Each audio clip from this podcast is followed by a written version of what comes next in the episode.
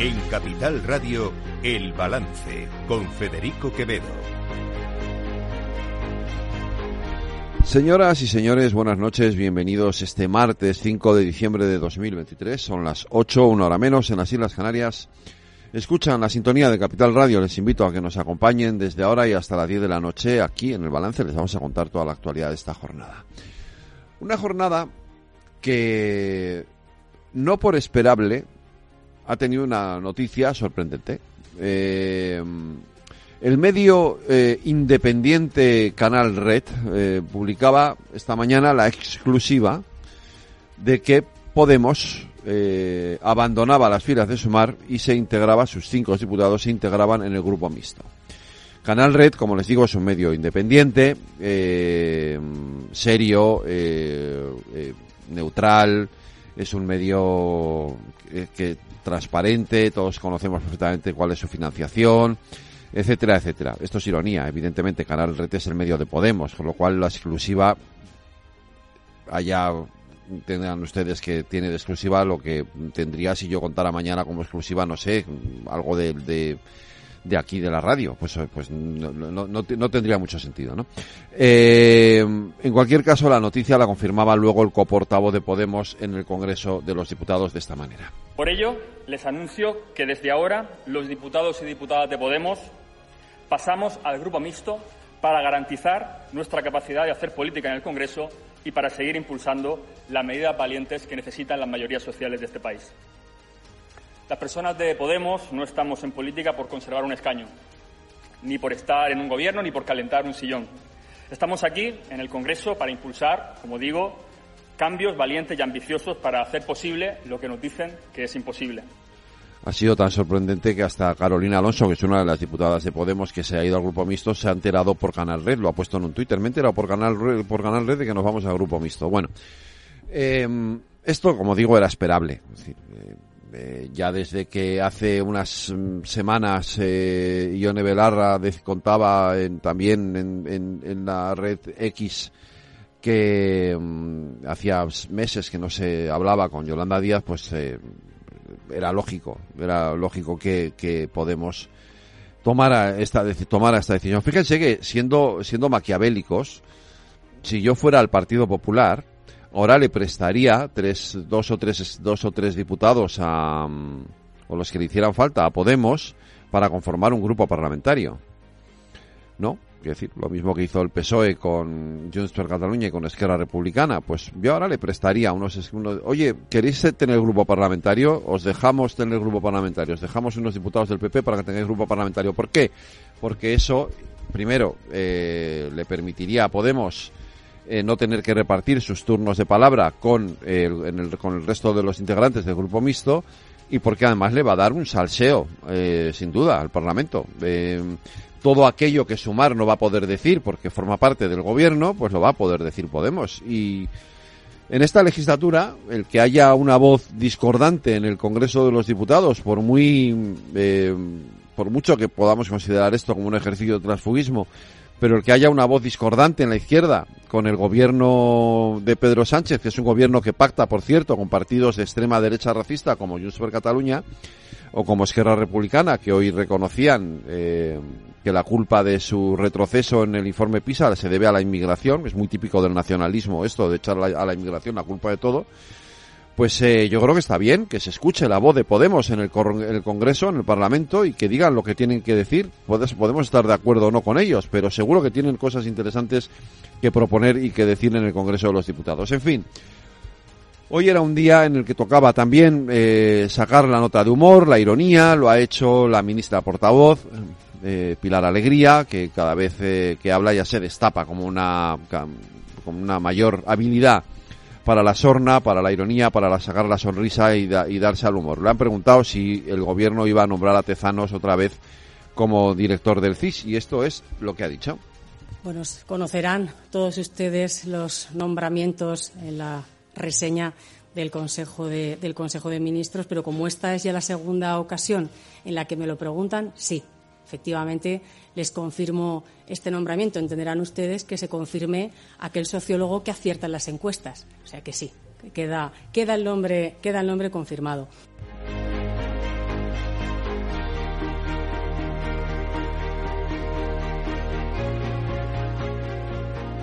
Están escuchando El Balance con Federico Quevedo.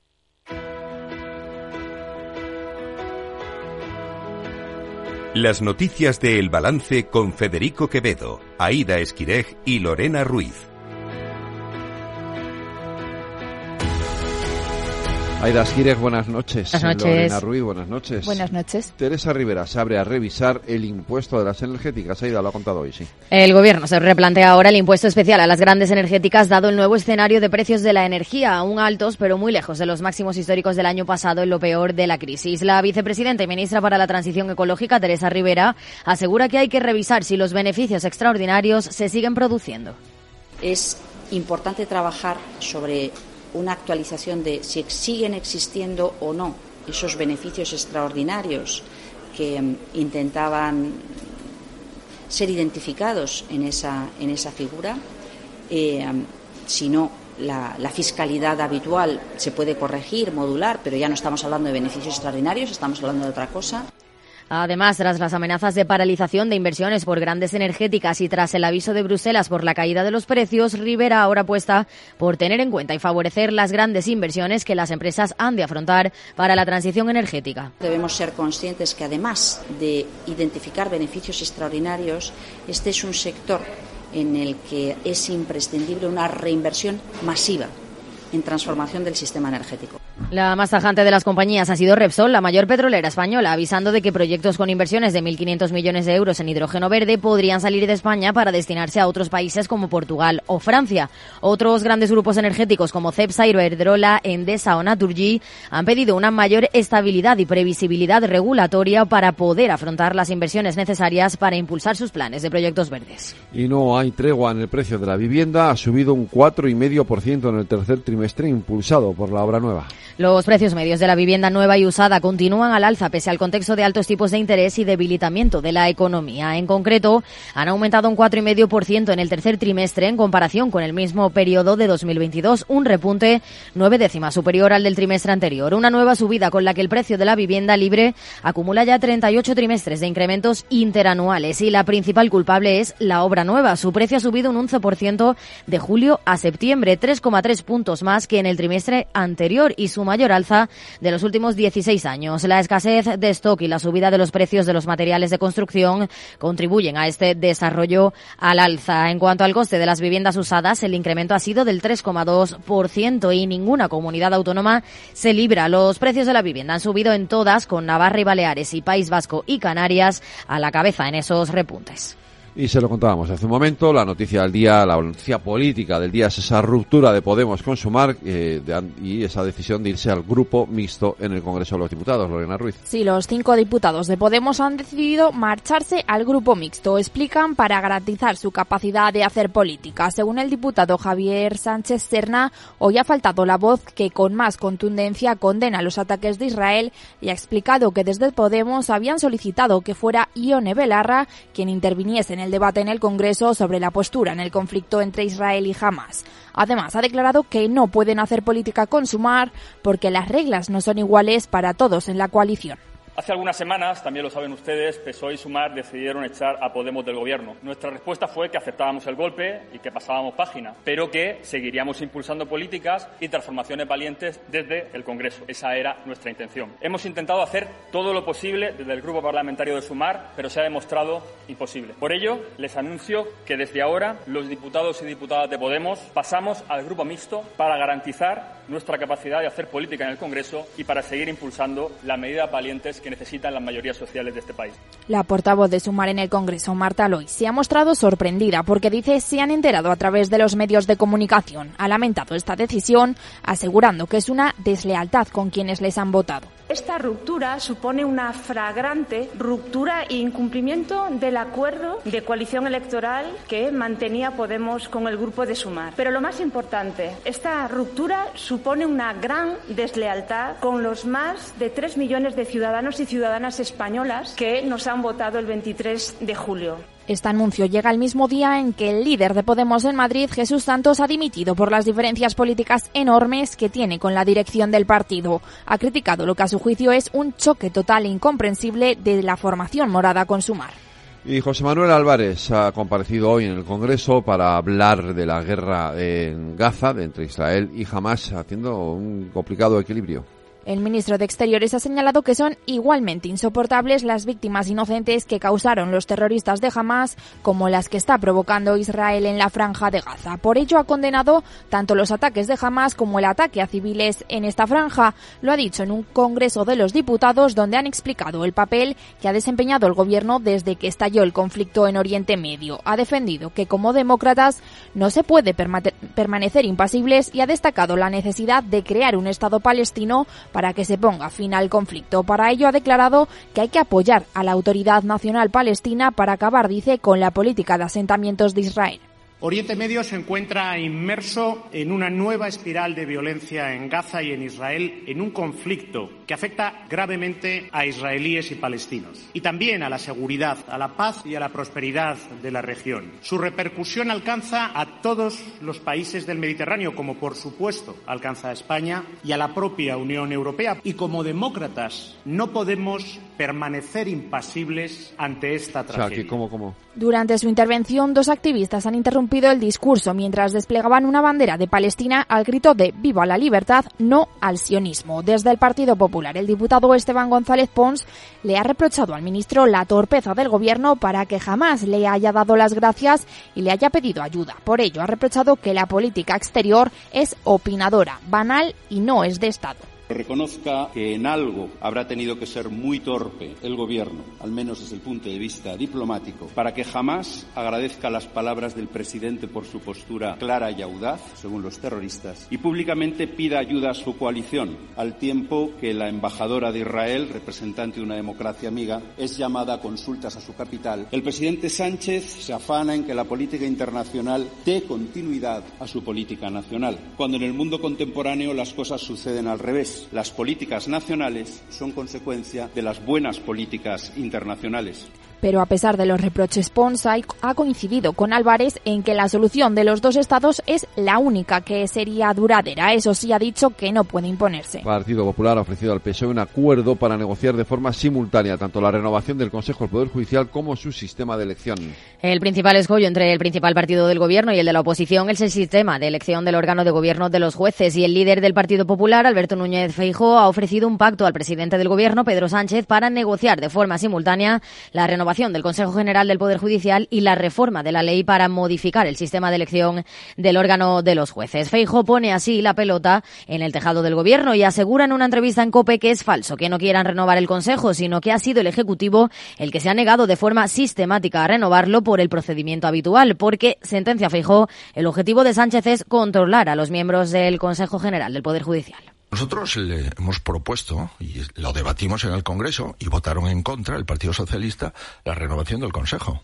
Este montaje ahora de decir que el Consejo del Poder Judicial, el Partido Popular, no lo quiere renovar, es falso, absolutamente falso. Lo que no queremos, obviamente, es que el Consejo General acabe como la Fiscalía General del Estado, como el Tribunal Constitucional, como el Consejo de Estado, es decir, con un control político de las instituciones. El presidente del PP se ha referido a las conversaciones que ha habido entre PP y PSOE para la renovación, asegurando que Bolaños les mintió cuando negó que estuviese negociando con ellos y a la vez con los independentistas la reforma del Código Penal que terminó eliminando el delito de sedición y reformando el de malversación. Desde el Gobierno, la respuesta ha sido rápida. Cierran la puerta a la propuesta. La portavoz Pilar Alegría ha instado al PP a, primero, renovar el órgano de los jueces para después abrirse a negociar el sistema de elección. Renovar el Consejo General del Poder Judicial no es una opción es una obligación legal.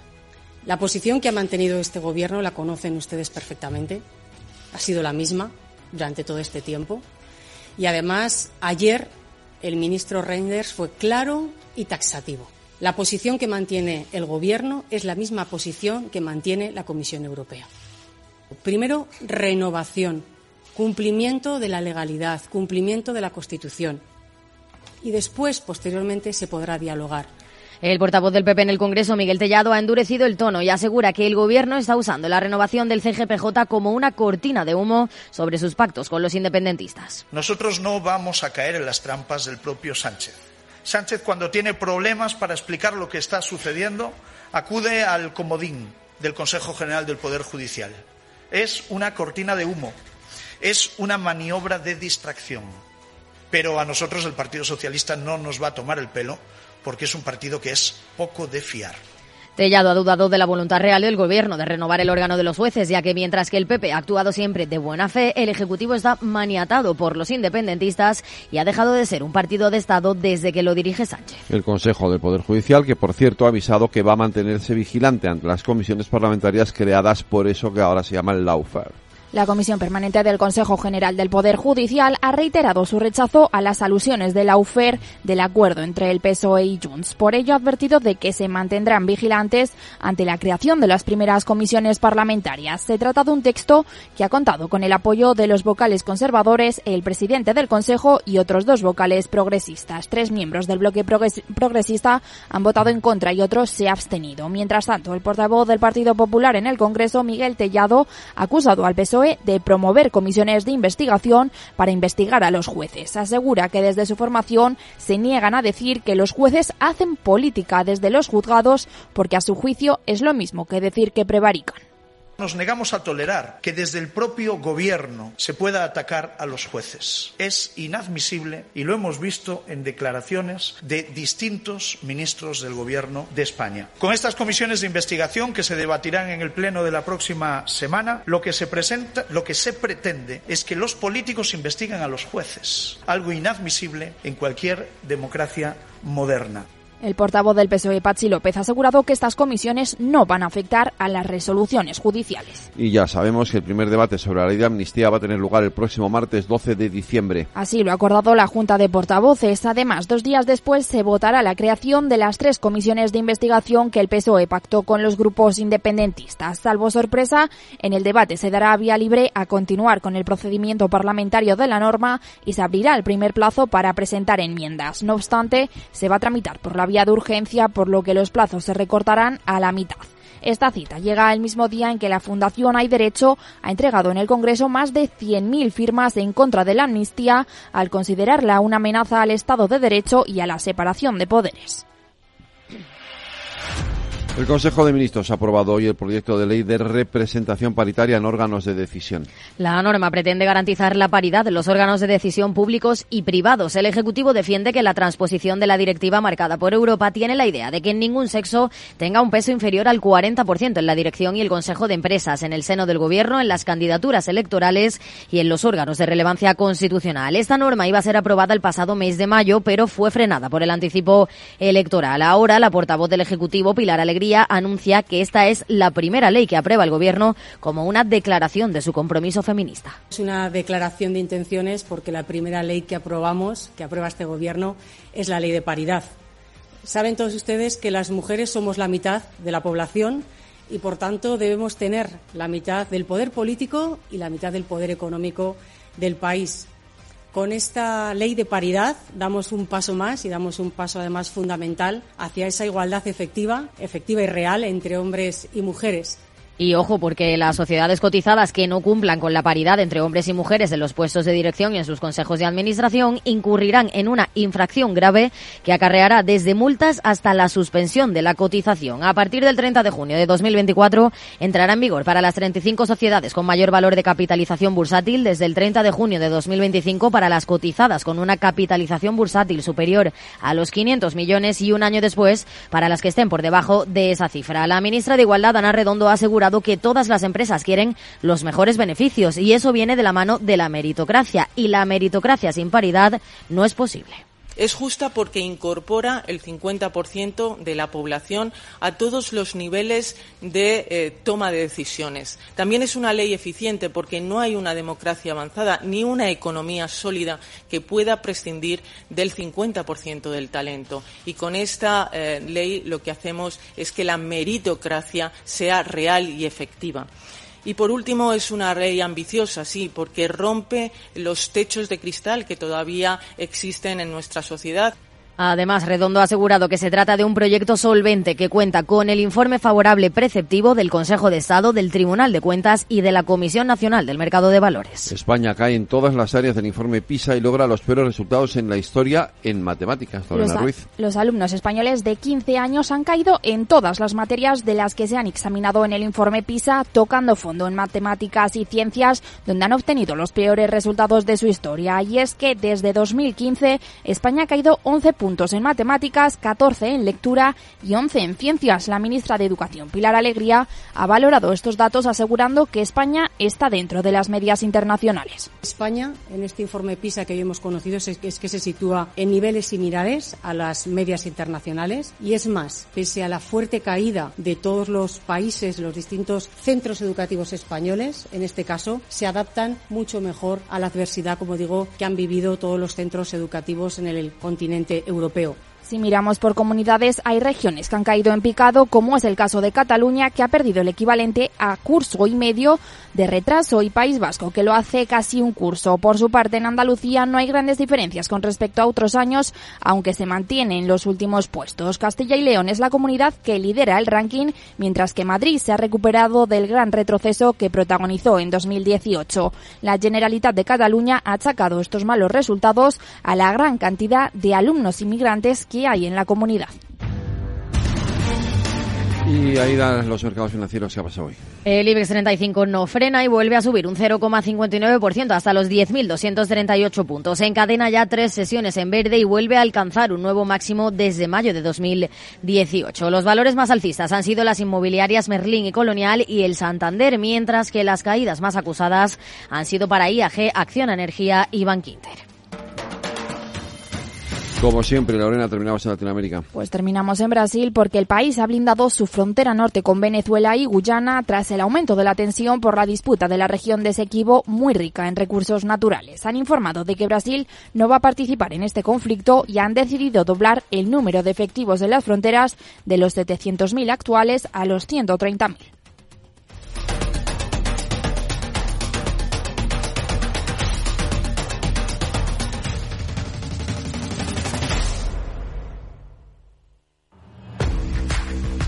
Oye, pensando cómo ahorrar en momentos como este con los precios por las nubes. Y todavía no conoces XTB, una nueva forma de invertir pensada para todos. Desde solo 5 euros y cero comisiones hasta 100.000 euros al mes para invertir en acciones y ETFs. Con XTB tu dinero está depositado en bancos españoles y tu broker es uno de los más respetados del mundo, regulado por la CNMV y los principales organismos internacionales. Y con oficina propia en Madrid desde el año 2008. Entra en xtb.com. Recuerda, xtb.com. A partir de 100.000 euros al mes, la comisión es del 0,2%, mínimo 10 euros. Invertir implica riesgos.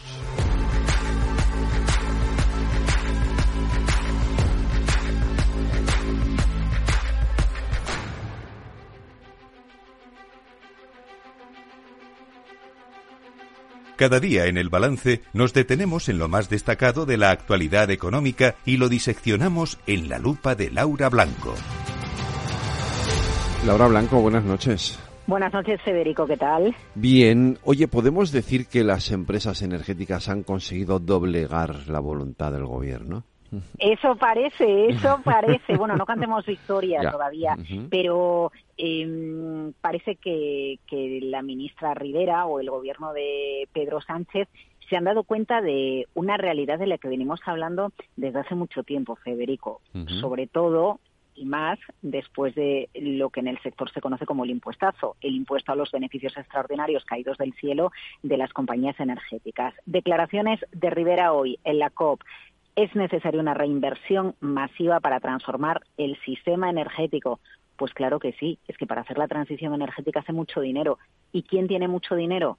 el sector energético y también las compañías petroleras. Estas declaraciones se entienden como que hay una reflexión, como que atiende a razones el gobierno Ojo, la semana pasada teníamos un informe de Bruselas donde reconocía que ya no se dan las mismas circunstancias que el año pasado eh, para seguir pagando el impuesto. Un impuesto que por recopilártelo en mm, este año 2023 eh, las compañías energéticas han abonado más de mil 600 millones de euros. Pero la situación que atraviesan ahora las compañías energéticas no es la del año pasado. Ojo que las energéticas este año, Federico, han pagado más impuestos que los bancos, que siguen ganando mucho dinero. Mira, te voy a poner un, ejemplo. Eh, aplica a todas las compañías energéticas la transición. ¿eh? Naturgy, eh, Repsol, Iberdrola, Endesa, eh, te pongo el ejemplo de CEPSA, por ejemplo. Nueve primeros meses de 2023 ha invertido 440 millones, el 40% en activos sostenibles. Hasta 2030 va a invertir 80.000 millones, el 60% en activos sostenibles. Hace falta dinero y ese dinero, en lugar de ir directamente a mayores impuestos, debe ir a la transición energética. Hay miles de estudios, bueno, no miles, decenas de estudios. Por citarte alguno, por ejemplo, el del Instituto Postdam explica que Europa va a necesitar invertir en soluciones energéticas 140.000 millones de euros al año hasta 2030 y 100.000 millones al año hasta el año 2040. Hay que invertir en transición energética y, ojo, tienen que hacer los gobiernos lo propio en redes eléctricas. Por cada euro que invertimos en renovable necesitamos un euro en inversión para que la red eléctrica aguante la mayor infraestructura de producción renovable. La realidad es que necesitamos que sean las compañías energéticas petroleras que están en proceso de transformación para dejar de depender tanto de los fósiles y ser compañías simplemente energéticas y que sus recursos los inviertan en la transición. Pues eh, Laura Blanco, vamos a ver qué es lo que ocurre, si efectivamente el gobierno hace caso a esas amenazas, sobre todo las de Repsol, ¿no? Esto de los 1.500 millones se quiere eh, llevarse fuera de España efectivamente tiene ha debido de pesar bastante. Oye, se cumple se cumple, yo creo que escuchan la lupa, ¿eh? Se, eso es. se cumple la idea de que hay que intentar tranquilizar las relaciones con el tejido con el tejido productivo con las empresas para que nos vaya mejor. Así es. La semana que viene más lupa aquí en el balance, Laura. buen fin, buen puente. Ya, ya lo sé. Yo te dejo que descanses que yo sé que lo necesitas. Un abrazo, cuídate.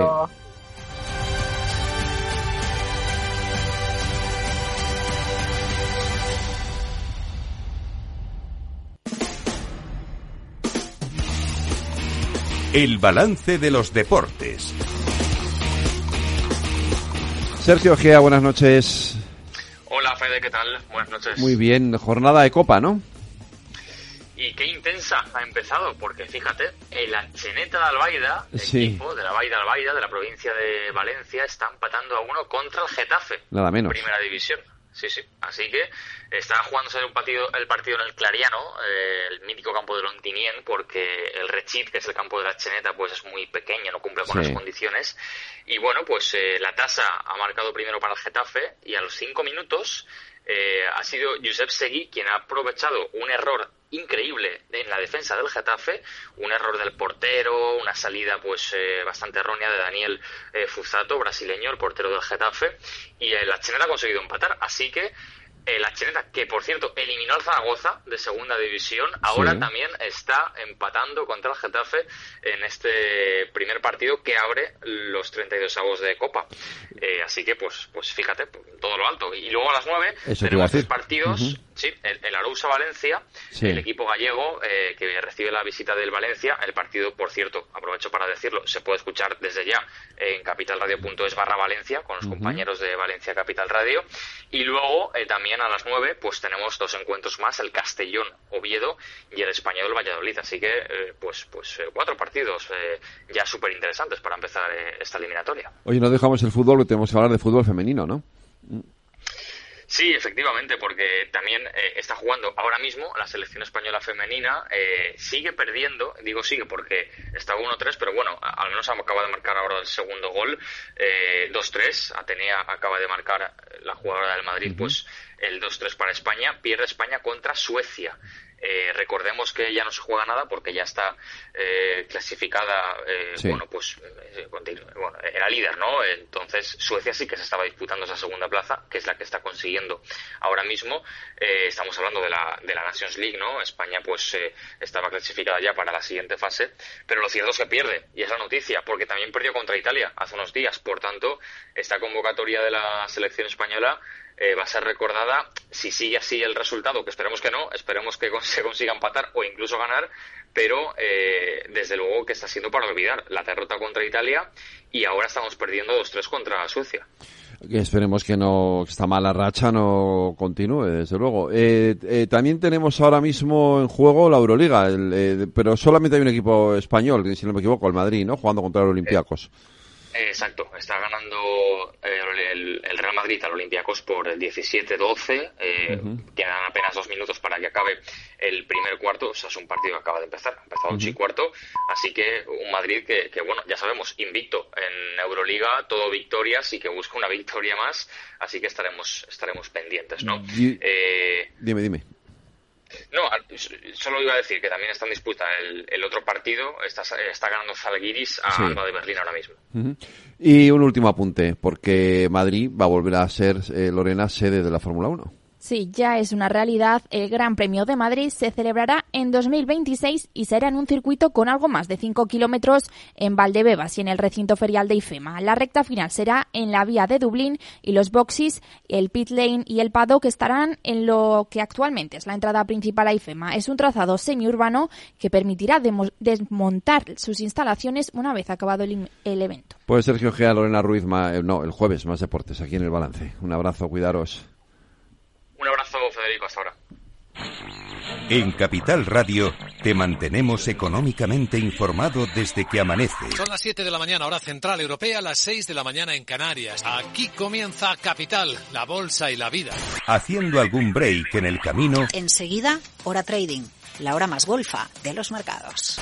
Para continuar informándote después de comer. Son las 4 de la tarde, las 3 en Canarias. Esto es Mercado Abierto, en Capital Radio. Y que cierres el día conociendo todos los detalles. Señoras y señores, buenas noches, bienvenidos. Escuchan la sintonía de Capital Radio. Les invito a que nos acompañen aquí en el balance.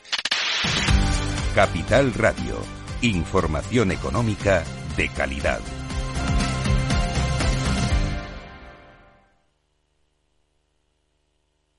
¿Quieres cobrar por operar con tu dinero? Con DarwinX es posible y funciona así. Operas un universo de más de 1.500 instrumentos financieros en condiciones competitivas, con nuestro broker o a través de Interactive Brokers. Y aquí viene lo bueno. Mientras operas, construyes tu track record para nuestra gestora que te paga por tu éxito.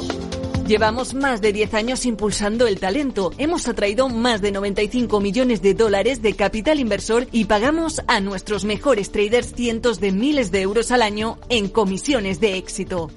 Darwinex, donde no pagas de más y cuanto mejor operas, más cobras. ¿A qué esperas?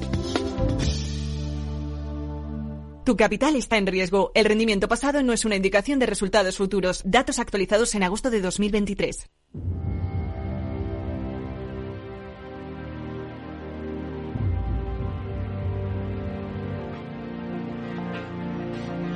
Los martes a las ocho y media en el balance nos vestimos de gala para recibir los debates Transforma España.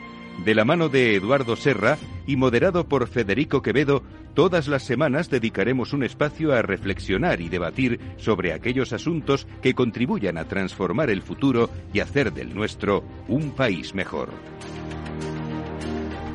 Eduardo Serra, buenas noches. Buenas noches, Federico.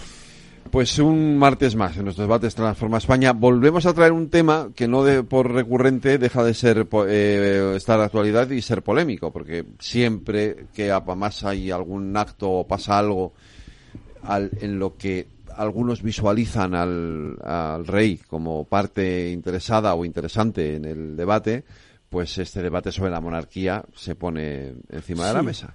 Yo creo que es necesario, si hablamos de transformar España, de buscar una España mejor. Eh, repetimos miles de veces que estos 40 o 50 últimos años han sido los años mejores de la historia, o al menos de la historia moderna de España. En libertad, en democracia, en crecimiento, en prosperidad, en bienestar. Y pocas veces se repara que hay un elemento que ahí está detrás, que no hace ruido, pero que es de alguna manera el soporte del sistema, de una manera poco visible, y es, es la monarquía. Entonces yo creo que eh, ahora mismo hemos visto en alguna manera recrudecerse los ataques que ya son endémicos contra la monarquía, pero sobre todo hemos visto el juramento de la princesa Leonor. Y hace que sea buen momento para recordar lo que tenemos con la, lo que tenemos y lo que debemos a la monarquía. El día 30 pasado hemos tenido eh, un acto público, de los primeros actos públicos de REMCO.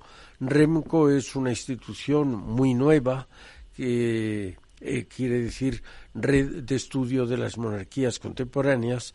Por eso traemos a su director para debatir tranquilamente qué es qué no es, qué le debemos y qué no le debemos a la monarquía.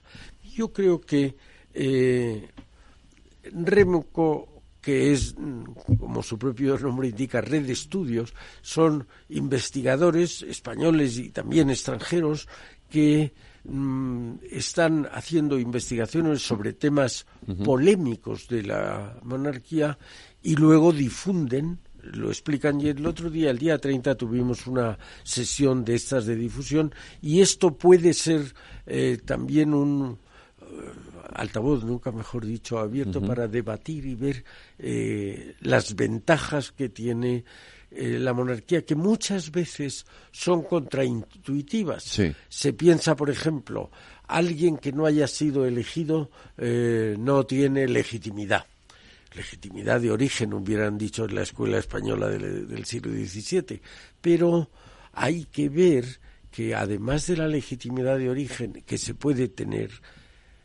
este rey que tenemos, esta monarquía que tenemos, fue votada por el pueblo español cuando votó la Constitución, luego tiene legitimidad de origen, pero que además de esa legitimidad y la legitimidad de ejercicio, Ahora mismo son muchas las voces que muestran desasosiego con lo que nos está pasando, que muestran incomodidad y sobre todo que muestran preocupación mirando al futuro.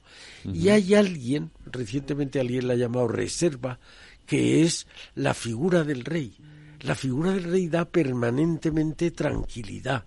No es objeto de ningún escándalo, por lo menos de escándalos generados por ellos, pero nos da tranquilidad. Yo creo que eh, sería bueno eh, que pudiéramos hablar hoy del propósito de esta institución, de por qué eh, traemos esto a colación. Aparte de la actualidad de la que hablaba antes, yo creo que hay un motivo y es que hay muchos prejuicios, muchos clichés, algunos de los cuales se deberían colgar de la monarquía absoluta, las monarquías del siglo XVI, del XVII, en todos los países de Europa, pero hay muy poca eh, análisis crítico de qué es una monarquía parlamentaria.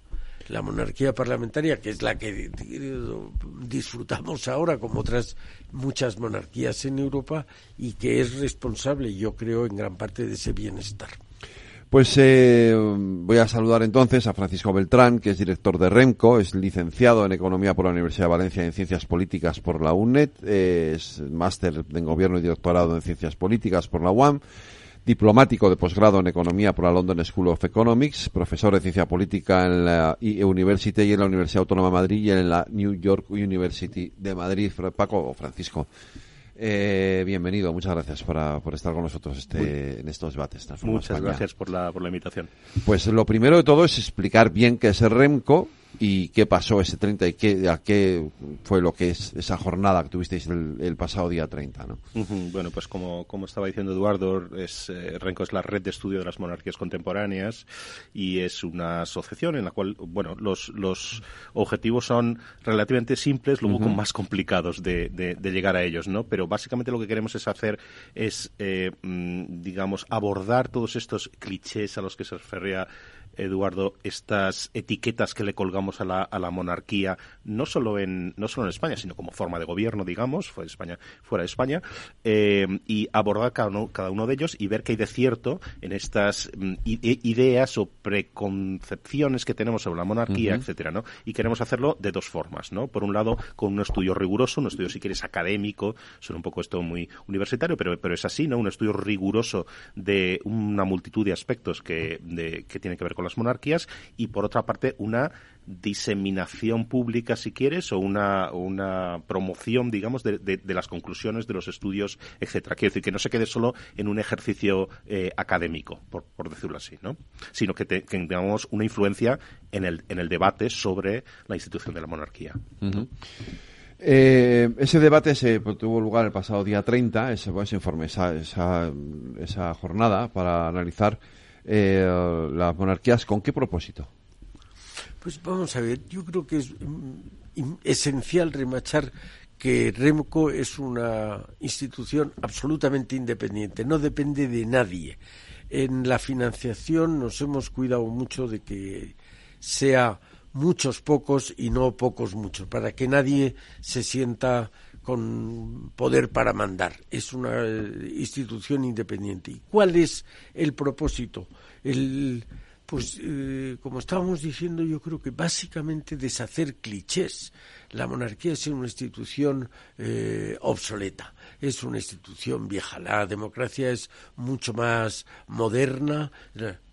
Bueno, hay que ver cuáles son las mejores democracias del mundo y cuando uno ve que el 80% de las mejores democracias son monarquías parlamentarias, pues empieza a caerse ese prejuicio. Mire usted, no solo no es incompatible, sino que las mejores democracias del mundo revisten la forma de monarquía. De manera que ese yo creo que es uno. Hay otros clichés, que las monarquías son caras, que las monarquías carecen de legitimidad, que las monarquías pivotan sobre el personalismo. Y sin embargo, se dice pocas veces, no, digo todas, pero un, caso, el tener, todos estamos orgullosos de tener una nación, una nación, el tener representantes que todos, todos representen a partidos, es decir, a partes de la nación, parece mucho más lógico que alguien represente a la totalidad de la nación. Eso no lo puede hacer una república porque el presidente de la república pertenece a un partido. los monarcas, sin embargo, no pertenecen a ningún partido, no son de nadie y por eso mismo son de todos.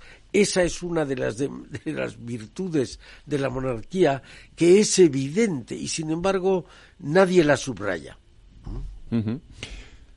Sí, sí. Una, una, cosa añadirlo, porque solo hemos hablado mucho ¿no? internamente en Rengo. Eh, en aras de, esa, de ese rigor en la investigación, nosotros siempre decimos que somos una institución que estudia la monarquía, pero no somos per se una institución monárquica. No, no, no, ya esto lo entiendo. que decir, es, es, un, es, una, es un, entiendo que es un centro de estudios. Decir, obviamente, en el análisis de la monarquía y en el interés de, de estudiar la monarquía hay un, también una cierta, entiendo que hay también una cierta predisposición a, a, a, a avalar, entre comillas, la legitimidad de la monarquía, es decir, que, que, que, la tiene, evidentemente, ¿no? Por lo menos a estudiar, a estudiar la cuestión, ¿no? En profundidad y, por supuesto, las perspectivas, esto va de suyo, ¿no? Que eh, cualquiera puede defender un proyecto republicano como forma de gobierno en un país, desde yo luego, digo que yo, por ejemplo, soy republicano, es decir, pero, pero porque... Eh, porque pero, estás poco informado. No, pero, pero, pero al mismo tiempo pienso que ahora que, que no tiene, creo que no es el momento de plantear una ese debate y sobre todo creo que tenemos una monarquía que por lo menos eh, eh, desde luego quiero decir con las cuestiones que, que, que, fin, que ya hemos debatido otras veces de la anterior creo que nuestro rey Felipe VI está demostrando que es un rey que, está mm, ejerciendo el, el, papel que le toca con una enorme eh, eh, legitimidad, destreza, habilidad, eh, sentido de Estado, todo todo lo que, entiendo yo que debe de llevar un, jefe de Estado, ¿no? Creo que en ese sentido no tengo ningún, ningún pero ni ningún reparo, Es más una cuestión de, de, lo que yo entiendo que debe ser una forma de Estado, pero que no tiene... No, pero la monarquía nuestra acabó mal el año 31, el rey se marchó tuvimos una república, una guerra civil y una, una dictadura muy larga que mantenía que era un reino. Entonces, aquí de verdad había muy poquitos monárquicos, muy poquitos, porque muchos se habían muerto y otros eran, era muy minoritario. Entonces, todo el mundo pensaba que era mejor la, la República. Era una institución electiva, pero nos estamos dando cuenta, como tú dices, en estos 40 años, que primero el rey Juan Carlos, y aquí había muchísimos, yo recuerdo hace 30, 40 años... Juan Carlismo. Juan Carlismo. No había monárquicos, pero había Juan Carlistas. Y ahora felipistas. Mire usted, con sus luces y sus sombras, la monarquía ha traído ese periodo que decimos de lo más feliz de, de nuestra historia vamos a estudiarla con desapasionamiento, vamos a ver cuáles son las virtudes y los inconvenientes.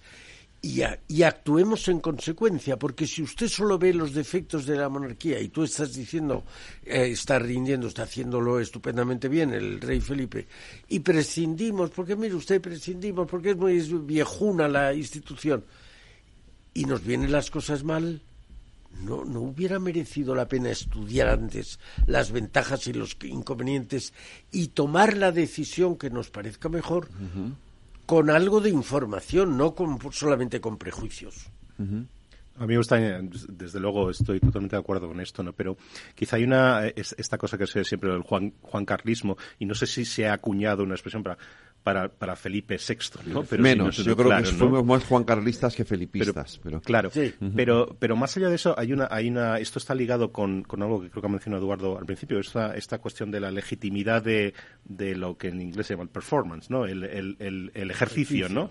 El ejercicio, ¿no? Entonces, esto no está mal, ¿no? Hay que decir, lo que esto nos indica que, bueno, eh, con, con, el, con el rey anterior, luces y sombras, desde luego, que, habrá que considerar en un momento, no, no podemos fijarnos solo en una parte u otra, ¿no? Pero hay que considerar todo lo que ha, traído, bueno, lo que trajo la monarquía de, de, Juan Carlos, eh, y también con la ejemplaridad absoluta con que se está conduciendo eh, Felipe VI, ¿no? Pero más allá de eso, y creo que... ejemplaridad era la palabra que a mí no me salía antes. Que, esto es lo que apuntaba también un poco Eduardo, y si no me, me, corriges, ¿no? Que eh, más allá de que podamos decir que el rey lo está haciendo muy bien, ¿no? Eh, más allá de eso, lo que debemos es ir a la institución, no a la persona en sí. Esa es la cuestión, ¿no? Y ver qué ventajas y desventajas, desventajas en sentido comparado, etcétera, tiene una cosa. Y yo creo que aquí hay mucho, eh, lo que yo decía eh, el otro día cuando, cuando inauguramos o cuando, cuando tuvimos este, este seminario el día 30, ¿no? hay, hay mucho desconocimiento, ¿no? Que cuando uno dice monarquía tiene una idea de una monarquía, quizás si quieres un cliché o no, pero cuando hablamos de república también lo tenemos, ¿no? Entonces, cuando se habla de España de República, también nos vamos a esa segunda república. claro, una república muy ideológica, y no lo es. La república no es algo ideológico, es simplemente una forma de gobierno, de, configuración del Estado, no, es ni de izquierdas ni de derechas. La república fue muchas cosas, ¿no? Lo que no, podemos hacer es mitificar, ¿no? Mitificar los, los, periodos históricos, mitificar las instituciones, porque hay un poco de todo, ¿no? Entonces, yo creo que ahí, en general, hay mucho desconocimiento, ¿no? Eh, si tú preguntas a los jóvenes, yo hablaba el otro día de los jóvenes, ¿no? Porque el rey, al, inaugurar eh, em, las, la solemne apertura de las Cortes, ¿no? que se llamaban, ¿no? que fue el otro día, hablaba de, creo, más o menos algo así como de legar las instituciones a nuestros jóvenes. ¿no? Entonces yo pensaba, eh, bueno, para legar las instituciones hay una cosa que es fundamental, ¿no? que es un conocimiento de cómo funcionan esas instituciones, porque si no sabes cómo funcionan y qué papel juegan, ¿no? y cómo están engarzadas unas con otras, ¿no? porque hablamos de monarquía, pero quiere decir que va todo junto, ¿no? lo que llamamos la, todo lo que tiene que ver con la Constitución del 78 va todo junto, ¿no? No podemos, eh, no son piezas de quita y pon, por decirlo así, ¿no? Que a veces un poco jugamos con, o experimentamos, o tratamos de imaginar cómo sería una, forma de gobierno alterna, una jefatura de Estado alternativa, sin pensar que va todo unido, ¿no? Em, y entonces lo que, lo que ahí apunto un poco también con lo que queremos hacer en Renco, es este em, aportar conocimiento, ¿no? Porque hay mucho desconocimiento de cómo funcionan las cosas, ¿no? Sí, yo creo que es, esencial. Dos puntos creo que merece la pena. Estaba diciendo Francisco que hay eh, clichés sobre la monarquía y también sobre la república.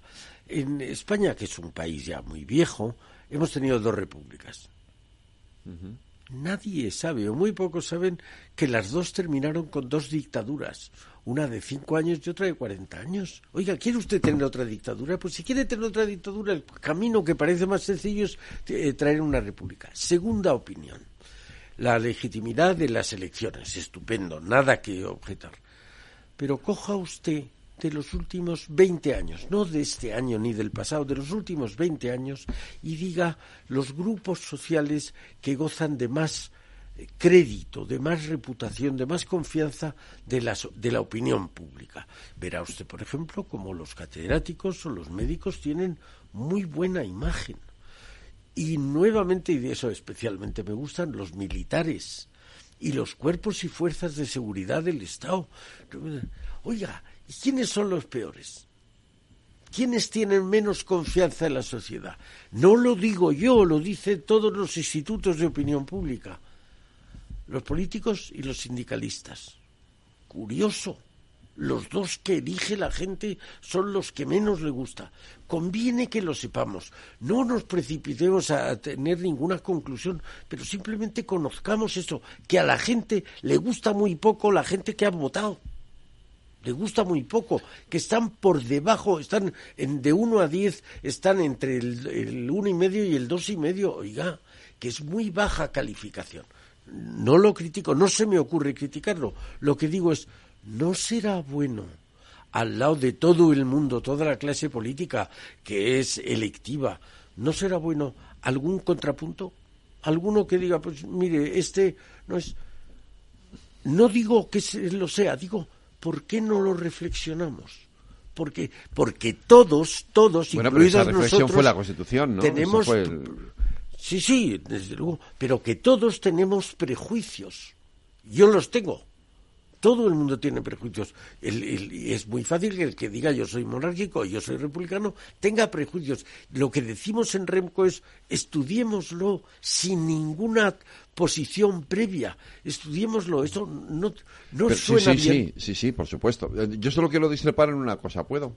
Hombre. A ver, que dos repúblicas terminaran en dictadura no significa que necesariamente tenga que pasar eso. Que No. Francia es una dicta- Francia es una república, Alemania es una república, Italia es una república, Portugal es una república. Es decir, la mayoría de los países que nos rodean son repúblicas, no son monarquías. Sí, sin embargo, ahí, ahí sí puedo... No terminan en dictaduras. No, no, no, no, no. Lo que digo- es verdad. Tienes toda la razón. El hombre es el único animal que tropieza dos, veces, en la misma, piedra. Podemos tropezar A- a lo tres, mejor es un problema pero- español. Pero no hay, a lo mejor. También Y- puede y ser. tengo mi explicación de por qué ha sucedido eso, porque ha sido abrupta nuestra historia constitucional.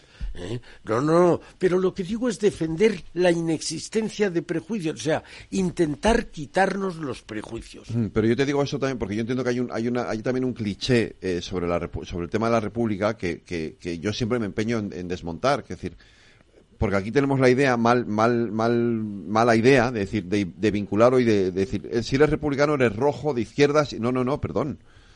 Que, es que la República no es, no es ni de izquierdas, ni de derechas, ni medio pensionista. Es una forma de, De gobierno. del No Estado. es un régimen político. Eso es. no Es un una forma de gobierno. Y el presidente de la República, pues es un señor de izquierdas, de derechas, de centro, de medio pensionista. Pero lo que es la República, igual que la monarquía, es una forma de configuración del Estado. El rey puede ser de izquierdas, de derechas, de centro o medio pensionista. Pero es el rey, pero la monarquía es una monarquía. Y ya está. No, no tiene, no, no tiene ideología. Sí, en sí pero, mismo. sin embargo, sin embargo hay, hay que tener en cuenta también cómo se presentan estas cosas en el debate público, ¿no? Porque una cosa es lo que pasa sobre el papel, que yo creo que podríamos estar Claro. de acuerdo a esto, y luego cómo se Ese traen tema. al, deba- al Esa debate es la público. cuestión. Entonces, aquí hay una, hay, un- hay una cosa que podemos aprender de nuestra historia también. Desde luego que una república no, no tiene por qué acabar en tragedia, ¿no? Desde luego. luego. Pero bueno, hay, Pero hay aquí lo ha que se llama- pasado. aquí ha pasado y hay, y- hay es que estudiar eso y hay que Y hay que tenerlo en cuenta. ¿eh? Entonces, yo creo que hay una cosa que, eh, que no valoramos del todo. Hay muchas cosas aquí alrededor de este debate de monarquías y repúblicas que no, que no valoramos. Quizá porque como las tenemos, entonces creemos que las vamos a tener siempre, ¿no?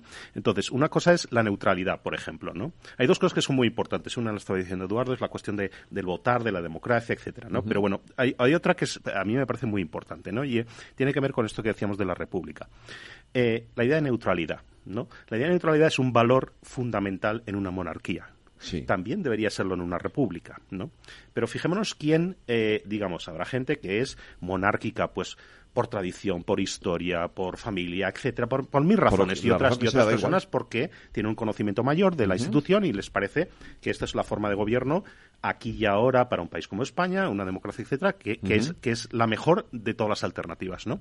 Pero fijémonos quién, eh, eh, digamos, las personas, yo creo que, eh, eh, mm, que son, vamos a llamar, que defienden esta idea monárquica, la fatura- jefatura del Estado, tienen la idea de una institución neutral. Una institución que está por encima de, eh, digamos, del ciclo político, por encima de los partidos, y eso tiene muchas ventajas. Fijémonos en quienes defienden la, hoy en día la República, ¿no? Por desconocimiento o quizá por cuestiones de programa político.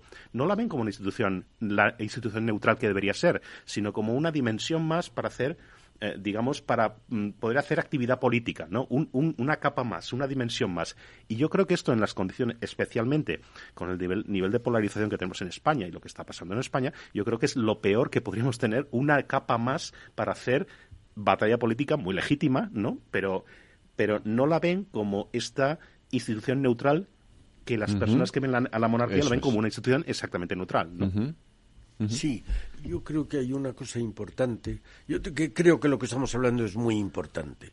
Creo que la monarquía y, o la república son formas de gobierno y no son regímenes políticos. Dentro cabe cualquier cosa.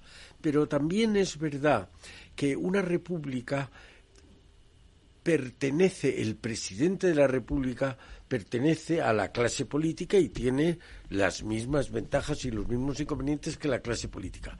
Y por tanto, como tú dices, puede ser de, de, derechas, de izquierdas o medio pensionista. Es más difícil encontrar un rey de izquierdas. Bueno, siempre decían que Juan Carlos se llevaba mejor con Felipe González que, con Aznar. No, pero es que ni de izquierdas ni de derechas el rey, la, la, esencia de la monarquía es que el rey sea neutral. Eso, eso, eso, fíjate que es curioso, porque aquí en España yo creo que el, que el rey, tanto el rey Juan Carlos como el rey Felipe VI han demostrado eh, sobradamente su neutralidad. Y sin embargo, a quien, a quien se le, a quien se le reconoce ese ejercicio de la neutralidad, se le reconoció a su muerte, fue a la reina de Inglaterra. Eh, de una manera, eh, pero casi, o sea, era como mm, eh, unánime, ¿no? La neutralidad, aquí también tenemos un es muy neutral. Y luego hay otra cosa que creo que convendría deslindar. Derechas es conservador, izquierdas es progresista. Mire usted. Uy, qué debate me vas a abrir. No, no, no, no, no voy a abrir, no. Verás, los países más modernos del planeta, en cuanto a ideología política, en cuanto a progreso material, en cuanto a libertades en la calle, son los países del norte de Europa, Noruega, Suecia, Dinamarca, y sin embargo son los que más conservan un ejemplo en el que nadie cae. Tienen la cruz de, de la cristiandad en su bandera.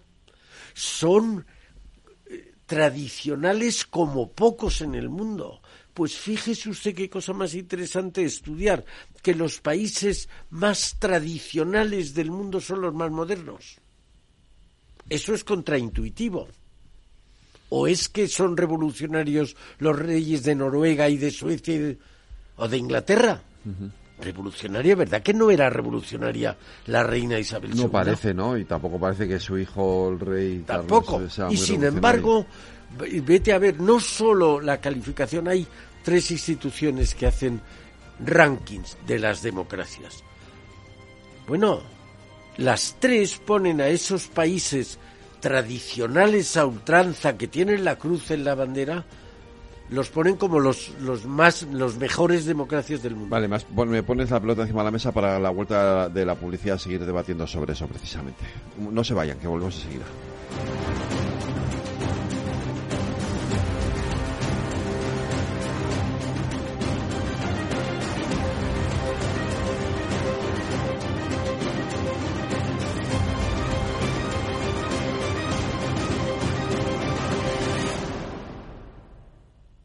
Este es un mensaje para todos los oyentes de radio y es solo para decir gracias. Gracias por dedicarnos tres horas cada día. Gracias por escucharnos en casa, en el coche, en el trabajo, en un móvil o donde sea, en directo o en podcast. Gracias por tu fidelidad, porque gracias a ti, la radio sigue siendo un gran medio, el más creíble, en el que más confías y el que mejor te informa y entretiene. El medio del día a día, de la actualidad al instante y que te acompaña siempre estés donde estés. Radio Value, la Asociación de Radios Comerciales te da gracias a ti.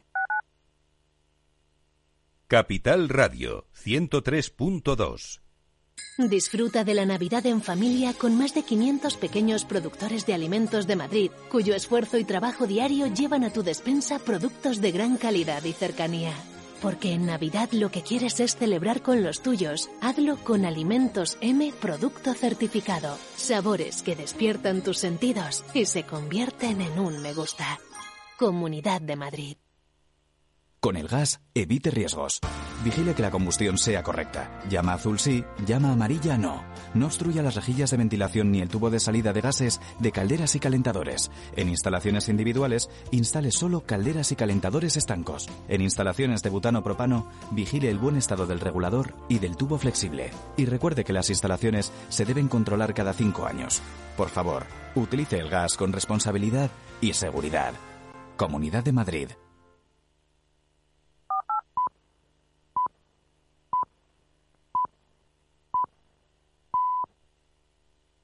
Transforma España.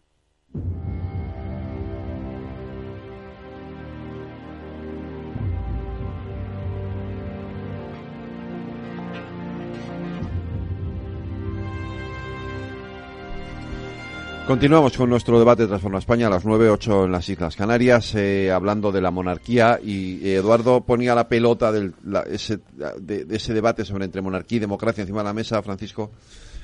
Y tú querías añadir algo sobre esto. Sí, bueno, yo quería añadir tantas cosas, ¿no? Porque el debate da para, para, muchos, ir en muchas direcciones, ¿no? Por un lado, por un lado la cuestión de la, de la, de, de la democracia en sí, de votar, y por otro lado la cuestión de la modernidad. Es que tenemos datos, ¿no? De esto que estaba comentando Eduardo, eh, de las, de las, mm, digamos, hay unos estudios, por ejemplo, el World Value Surveys, que clasifica, hace unas macroencuestas en todo el mundo y pregunta a la gente por sus valores, ¿no? Por sus valores tradicionales o no tradicionales, ¿no?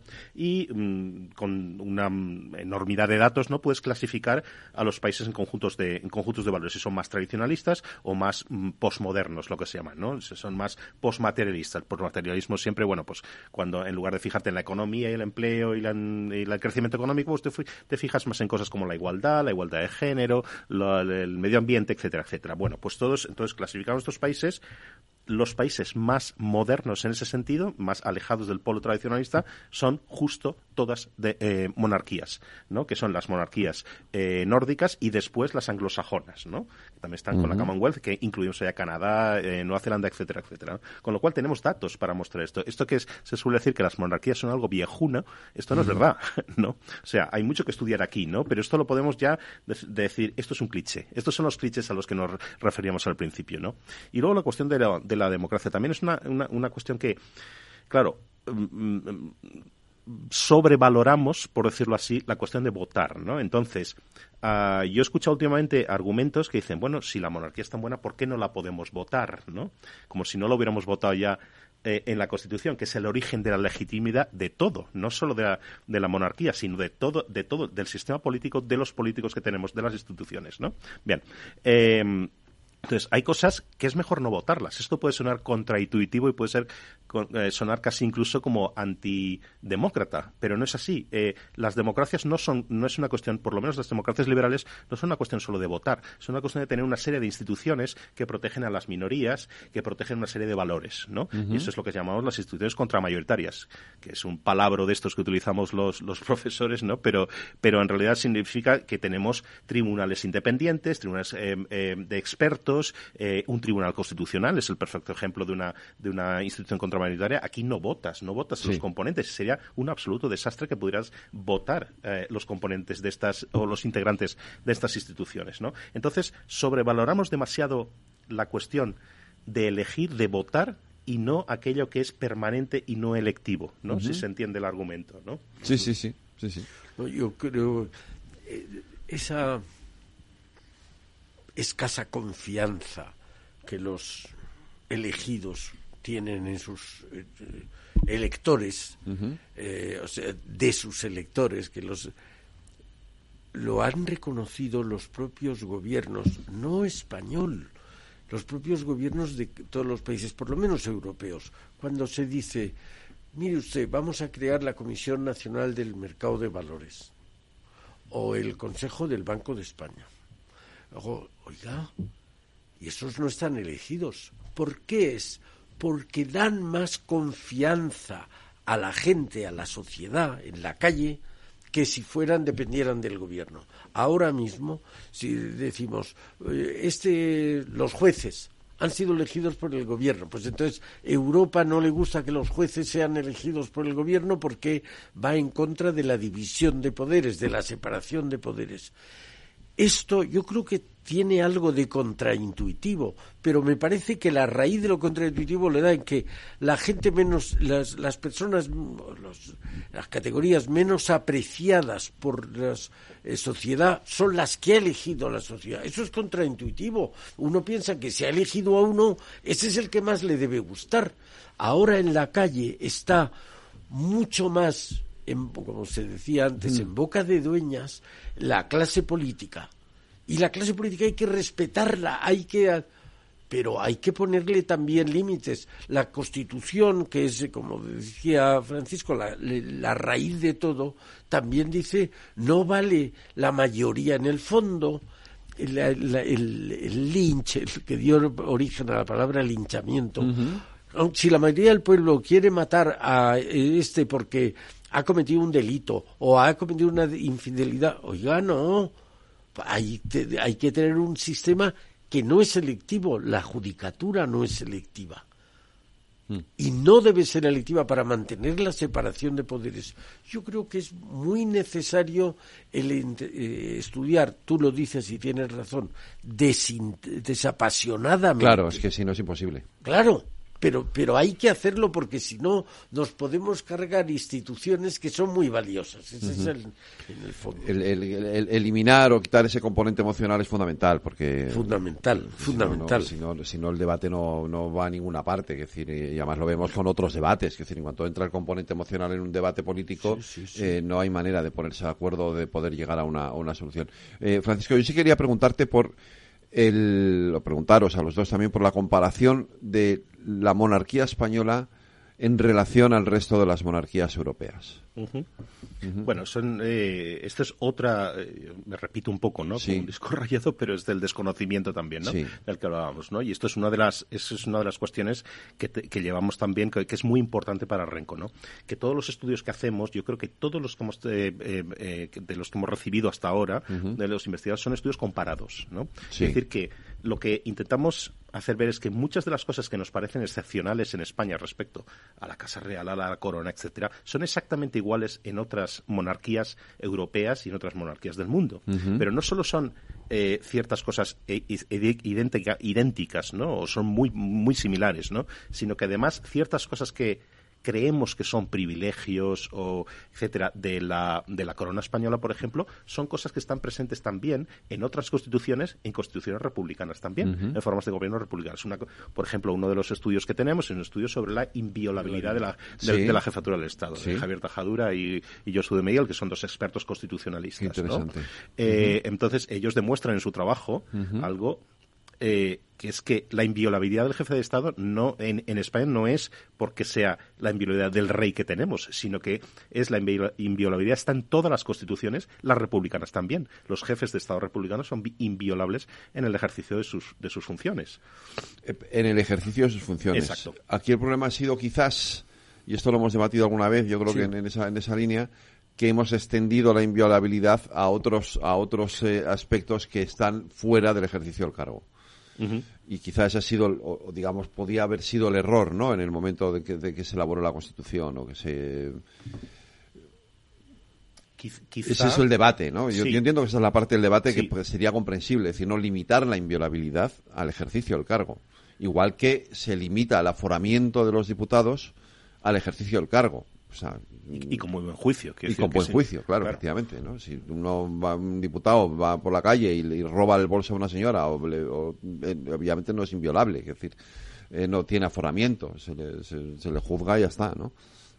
Entiendo que esa sería la, diferencia, ¿no? No, pero a veces parece que, que, decir, que parece, eh, presentamos cosas como si fuera un privilegio, ¿no? Un privilegio que los demás no tienen. Sí, pero sí lo tienen. En, en, en realidad No, pero en realidad quiero decir, las figuras, a ver, yo no soy jurista, pero las tiene un sentido total. Yo antes me está mareando el título segundo de la Constitución, que es el que habla de la corona, ¿no? y, que, y cómo habla específicamente de la inviolabilidad del, del, monarca español, ¿no? Quiero decir, cualquier cosa que el rey hace en España está refrendada por, por alguna otra persona, ¿no? Normalmente por el presidente o por los miembros del gobierno, ¿no? Entonces, en ese sentido es inviolable. No, no quiere decir que esa, esa, digamos, la acción de la que estemos hablando no se responsabilice nadie. Simplemente es que el responsable al final no es el rey, porque el rey no tiene un poder ejecutivo. Esto, hay, esto no podemos olvidarlo, ¿no? Tiene muchos poderes, por decirlo así, representación, poderes simbólicos, etcétera, muy importantes, pero es el rey no gobierna. En las democracias constitucionales el rey no, gobiernan, ¿no? Que esto parece que nos olvidamos a veces, ¿no? Sobre todo cuando pedimos,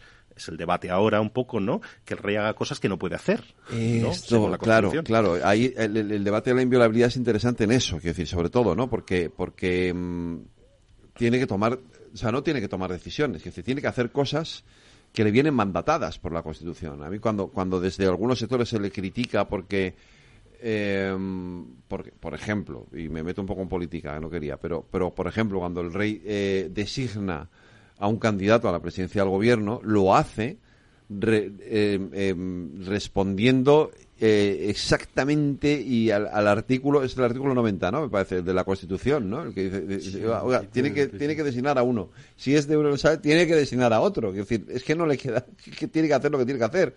por, eso, por eso tiene que llevar el refrendo siempre. Junto a la firma del rey tiene que haber la firma de algún responsable que es el que responde.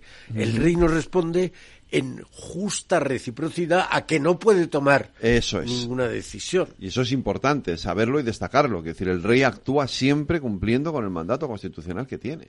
Absolutamente. En la investidura pasada, yo tan, bueno, ya que nos metemos en política un poco, pero bueno, es que esto es interesante, ¿no? Porque este es, el contexto, este es el contexto en que, debatimos de estas cosas, ¿no? Entonces, una, mm, digamos, una investidura enrevesada, ¿no? Particularmente complicada, eh, mirando hacia atrás, ¿no? Comparado con, con otras investiduras que hemos tenido, ¿no? Bueno, pues aquí teníamos teníamos casi por primera vez de un lado y de otro, de un lado el espectro político y de otro también, pidiéndole al rey que hiciera cosas que no, que no puede hacer según la Constitución, ¿no? Y el rey, hay que decirlo, cumplió estrictamente, con una ejemplaridad absoluta sus funciones, que es al final lo que se necesita. En el momento que el rey no cumple, que decir, aquí también volvemos otra vez a lo de la legitimidad de ejercicio. En el momento que el rey no cumple, no cumpliera, se saliera incluso un milímetro, si quieres, ¿no?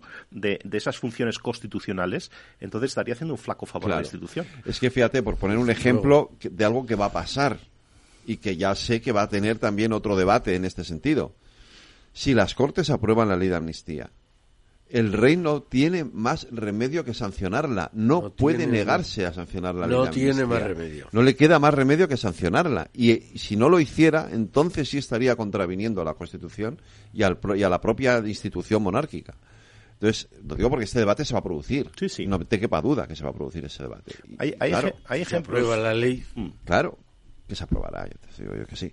Hay ejemplos. Esta cosa es lo que pase después, pero aprobará.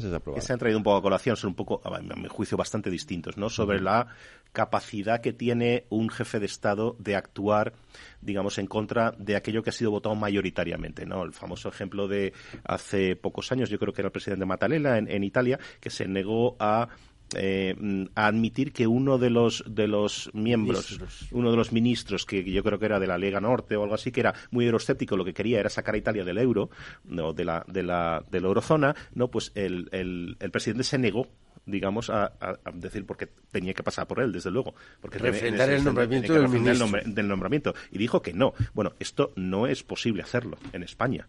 Sería un incumplimiento flagrante de lo que dice la Constitución y de, las funciones del jefe de Estado. Si pasara eso, sería como si el rey vetara una ley votada en Cortes. Es decir, estaría invadiendo la potestad legislativa que corresponde a las Cortes.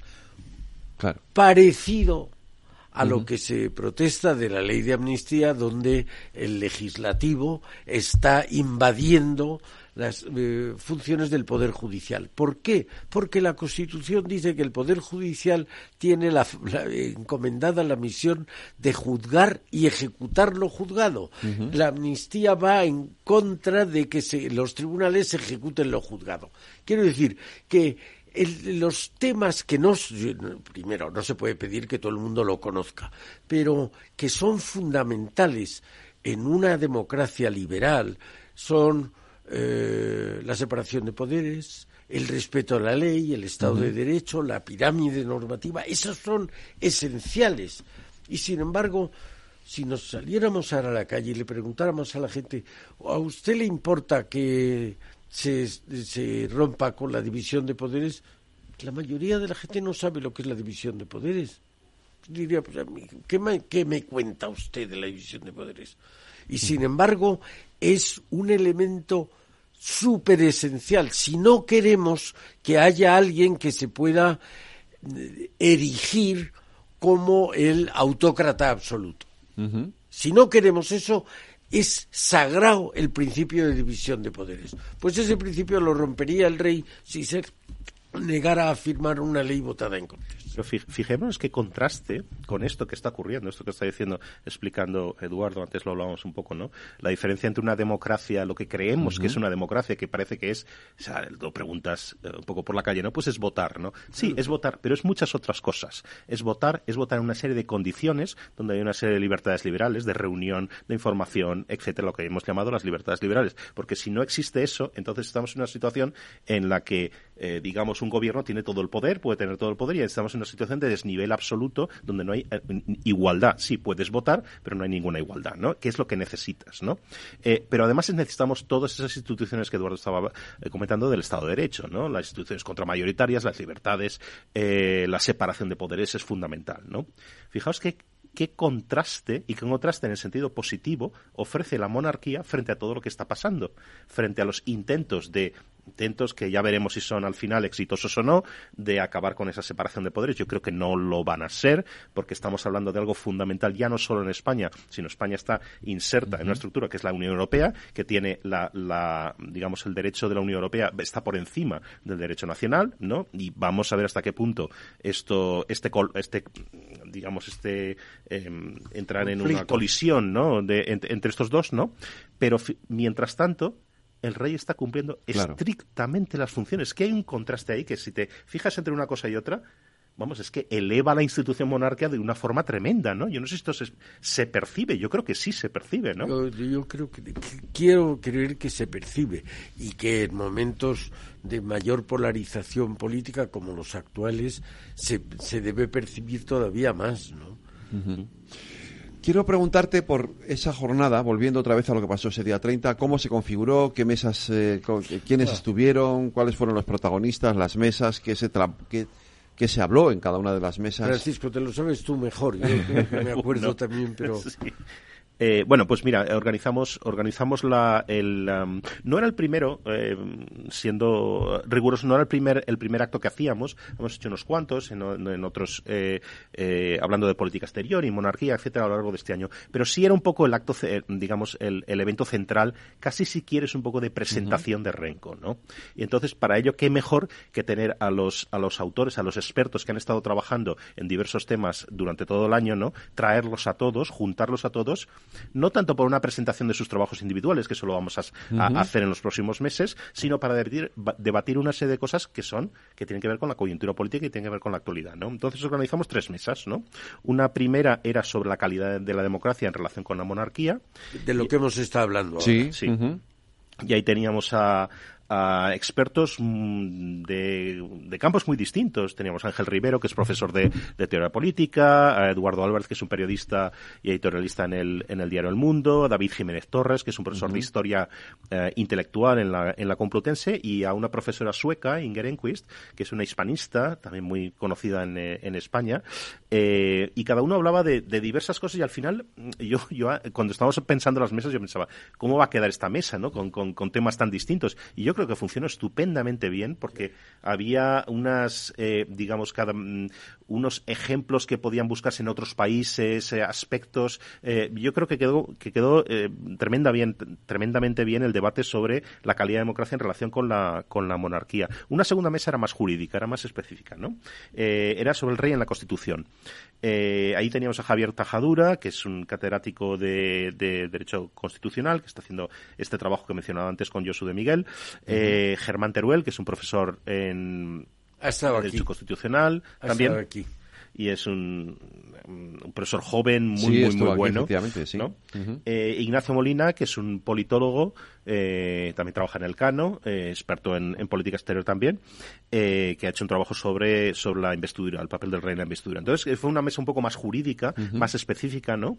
Pero fui- creo que fue también muy tremendamente interesante, porque realmente estas personas que estamos hablando son de los mayores expertos que tenemos en España en el campo constitucional, específicamente en este tema, ¿no?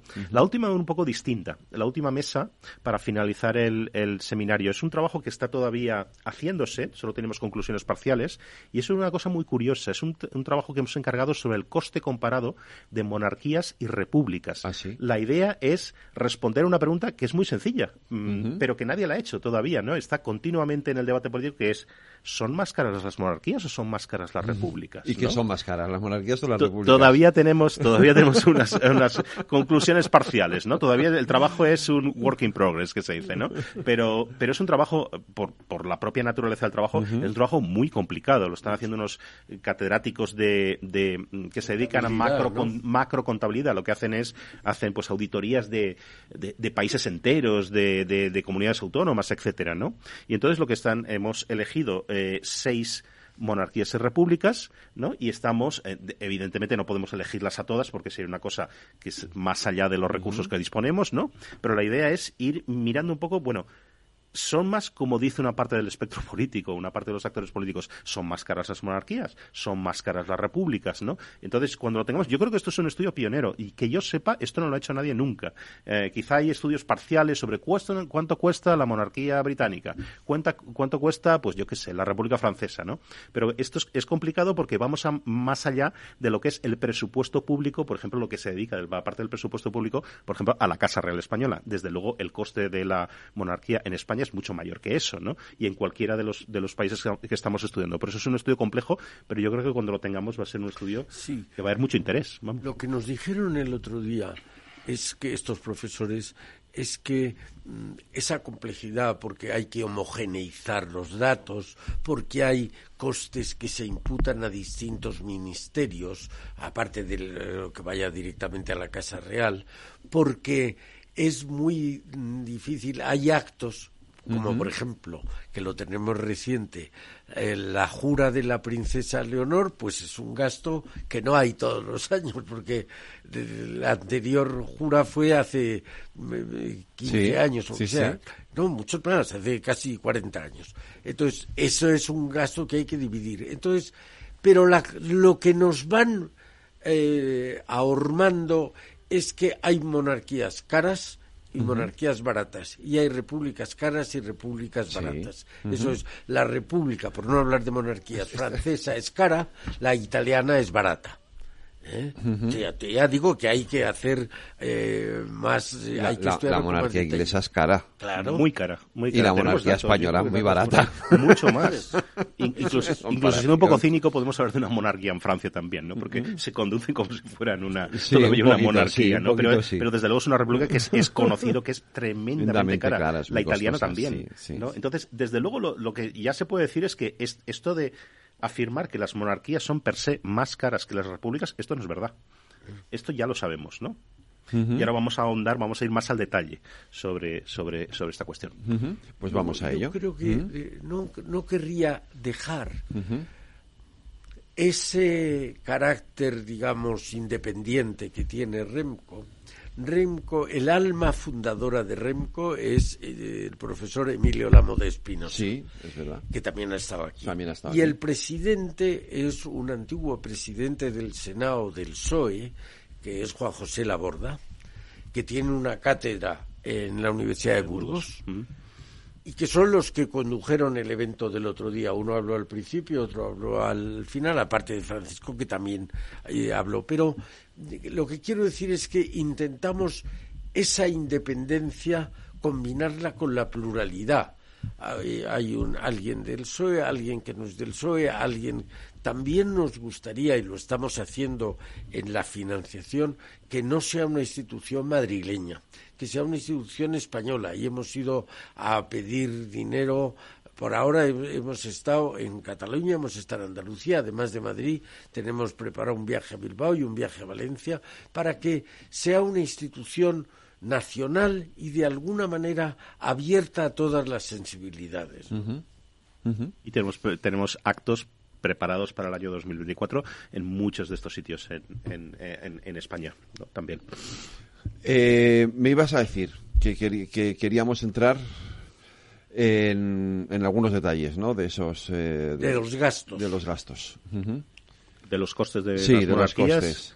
Todavía estamos en esa en esa fase en la que no todavía no conocemos al detalle, hasta la coma, ¿no? Cuánto nos cuesta, cuánto cuesta la monarquía británica comparada, por ejemplo, con la República eh, portuguesa, ¿no? Pero esa es la esa es la idea, esa es la ambición que tenemos. Son mm, tres eh, repúblicas y tres monarquías que hemos elegido para este para este estudio que lo que pensamos es, evidentemente, seis casos no son representativos de los 200 países que hay en el mundo, porque sería un trabajo imposible de hacer, absolutamente imposible. Y el Banco Mundial puede hacer una cosa como estas, ¿no? Pero, sin embargo, sin embargo, sí pueden arrojar una luz muy importante, ¿no? A este debate, que es uno de los, de nuevo, viéndolos, hablando de los clichés, eh, eh, es. uno de los clichés más que más se oyen, ¿no? ¿Por qué tenemos que pagar una cosa tan cara porque, eh, porque esta institución, ¿no? Bueno, pues esto puede ayudar a desmontar, que no lo sabemos todavía. Es que otra, otra cosa es, yo remarco esto, que estamos abiertos. Puede desmontarlo o no desmontarlo. pero lo que queremos es saber la verdad. luz y, datos, ¿no? Pues eh, eh, con esa luz y con esos datos eh, vamos a lo, vamos a, a, ver o a centrar un poquito el tipo los pocos minutos que nos quedan esos ataques que, que no son nuevos eh, a la monarquía, ¿no? y no solo aquí, también entiendo que también, no sé si es más aquí que en otros países de, Europa o en otras monarquías o es una o esto es algo general. De nuevo hay que ir a cada a cada caso. desde luego yo creo que va por oleadas, ¿no? También y tiene que ver, pues las protestas contra las instituciones son siempre tienen que ver con otras cosas, ¿no? Tienen que ver pues con cuestiones económicas, como uno se ve en, en, en, la sociedad, etcétera. Es lo mismo que el, apoyo o el eh, o la falta de apoyo a las, a las democracias, pues son oleadas, ¿no? También, ¿no? Eh, depende también. El otro día nos contaba esta profesora Ingerenkis que en, en, Suecia, un país que siempre ha sido socialdemócrata y que es de tradición socialdemócrata, se llama así, aunque haya gobiernos conservadores, ¿no? Eh, o sea, es un país muy progresista en ese sentido, en su cultura política. La cuestión de la monarquía no es un debate. No, no, no hay ningún. Nadie habla de la monarquía, no es una cuestión que salga de. Es una cosa absolutamente aceptada. Le preguntaron a un primer ministro socialdemócrata sueco. Oiga, ¿por qué no, usted que es republicano, por qué no saca el tema de la monarquía y dijo porque dejaría de ser votado. Sí, sí, perdería las elecciones. Perdería las elecciones. Pero hay una cosa interesante. Los españoles, y esto lo hemos hablado aquí, Federico, muchas veces, tenemos tendencia a valorarnos nosotros poco. Yo recuerdo hay una institución que no es REMCO que se llama las tertulias hispano-británicas que lleva ya 35 o 36 años funcionando y que en una de ellas hace, pues puede hacer 20 años, nos estaban hablando los ingleses del annus horribilis, del año horrible de la monarquía inglesa, que si no recuerdo mal fue en 97 cuando murió la princesa Diana de Gales. Y, entonces me contó uno que tenía llevaba las relaciones entre la Cámara de los Comunes y el y Buckingham Palace que habían hecho un estudio que habían tardado un año de ver la monarquía inglesa, de qué monarquía liberal del mundo podía aprender. Y, me dijo, yo no lo he leído el estudio, me dijo, eh, después de un año de estudiar, la única monarquía que nos puede dar lecciones es la monarquía española. Estoy hablando del año 97, 98, 99, que es cuando me contaron eso. Quiero decir que no, no nos lo queremos creer, pero somos referencia en muchas cosas. Y una de ellas es que la monarquía española, que de alguna manera con la restauración es reciente, pues está de hecho dando lecciones a otras monarquías. Sí, yo diría que esto vale, vale para, para el día de hoy también, ¿no? Eh, algo que hemos tocado sobre un poquito de referencia, la hiperejemplaridad, ¿no? Si, no sé si existe la, expresión o me la acabo de inventar, ¿no? Pero esa hiperejemplaridad que también la tratamos el otro día en el seminario, ¿no? Hasta cuándo, em, cuál, cuál es el límite, ¿no? De, de, la, de la ejemplaridad. Desde luego la ejemplaridad es fundamental, pero estamos hablando también de seres humanos que forman la, familia, las familias reales en general, y, se les exige aquí y en todos lados también una ejemplaridad extrema, extrema, ¿no? Entonces, ¿es sostenible esto? Yo, yo no lo sé, a mí me parece muy interesante esto. Mucho, y Emilio sacó a colación que los miembros de las familias reales tienen limitados derechos fundamentales. Claro no tienen libertad de opinión, no pueden, no tienen, no se pueden casar con quien quieran, no pueden viajar a donde les dé la gana. Son limitaciones en derechos fundamentales, ¿eh? que los demás no aceptaríamos que nos los limitaran.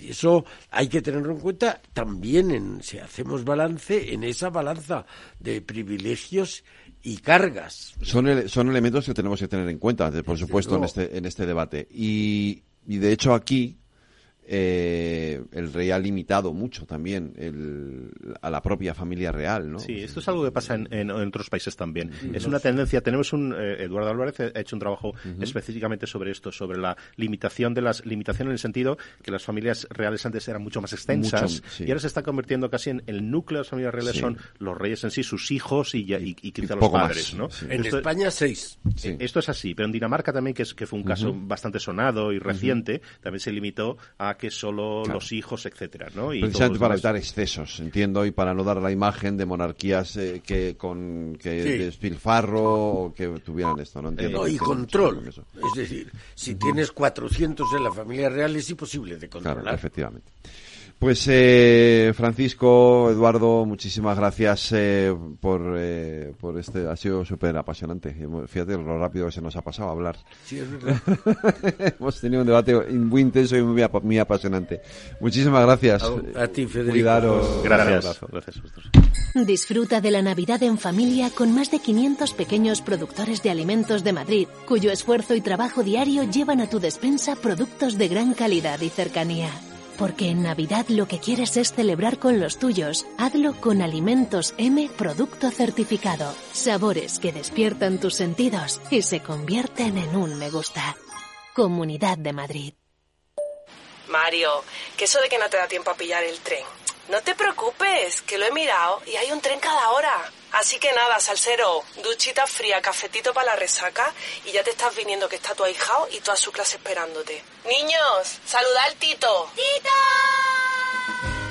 En Renfe tenemos la mayor frecuencia de trenes de este país. Nadie te da más. No todos los trenes son como Renfe. Renfe, tu tren. Este es un mensaje para todos los oyentes de radio y es solo para decir gracias. Gracias por dedicarnos tres horas cada día. Gracias por escucharnos en casa, en el coche, en el trabajo, en un móvil o donde sea, en directo o en podcast. Gracias por tu fidelidad, porque gracias a ti, la radio sigue siendo un gran medio, el más creíble, en el que más confías y el que mejor te informa y entretiene. El medio del día a día, de la actualidad al instante y que te acompaña siempre estés donde estés. Radio Value, la asociación de radios comerciales te da gracias a ti. ¿Qué es ir más allá? Con Arval podrás llegar donde te propongas de la forma más sostenible y darle a tu empresa todas las soluciones de movilidad que necesite, asesorando con las mejores opciones de movilidad para las distintas necesidades de tu flota, con vehículos electrificados, bicicletas, coche compartido. Arval, la transición energética arranca aquí. Más información en arval.es. El 28 de octubre de 2021 hubo un acontecimiento que lo cambiaría todo. Metaverse. The metaverse. The metaverse. The metaverse. The metaverse. The metaverse. Llega a Capital Radio la nueva temporada de Metaverso en la Frontera. Los lunes de dos y media a 3 de la tarde navegamos por la actualidad tecnológica, Web 3, Metaverso, inteligencia artificial y mucho más. Con Selena Nietbala. No te lo puedes perder, porque lo que pasa en el metaverso... Se queda en el metaverso.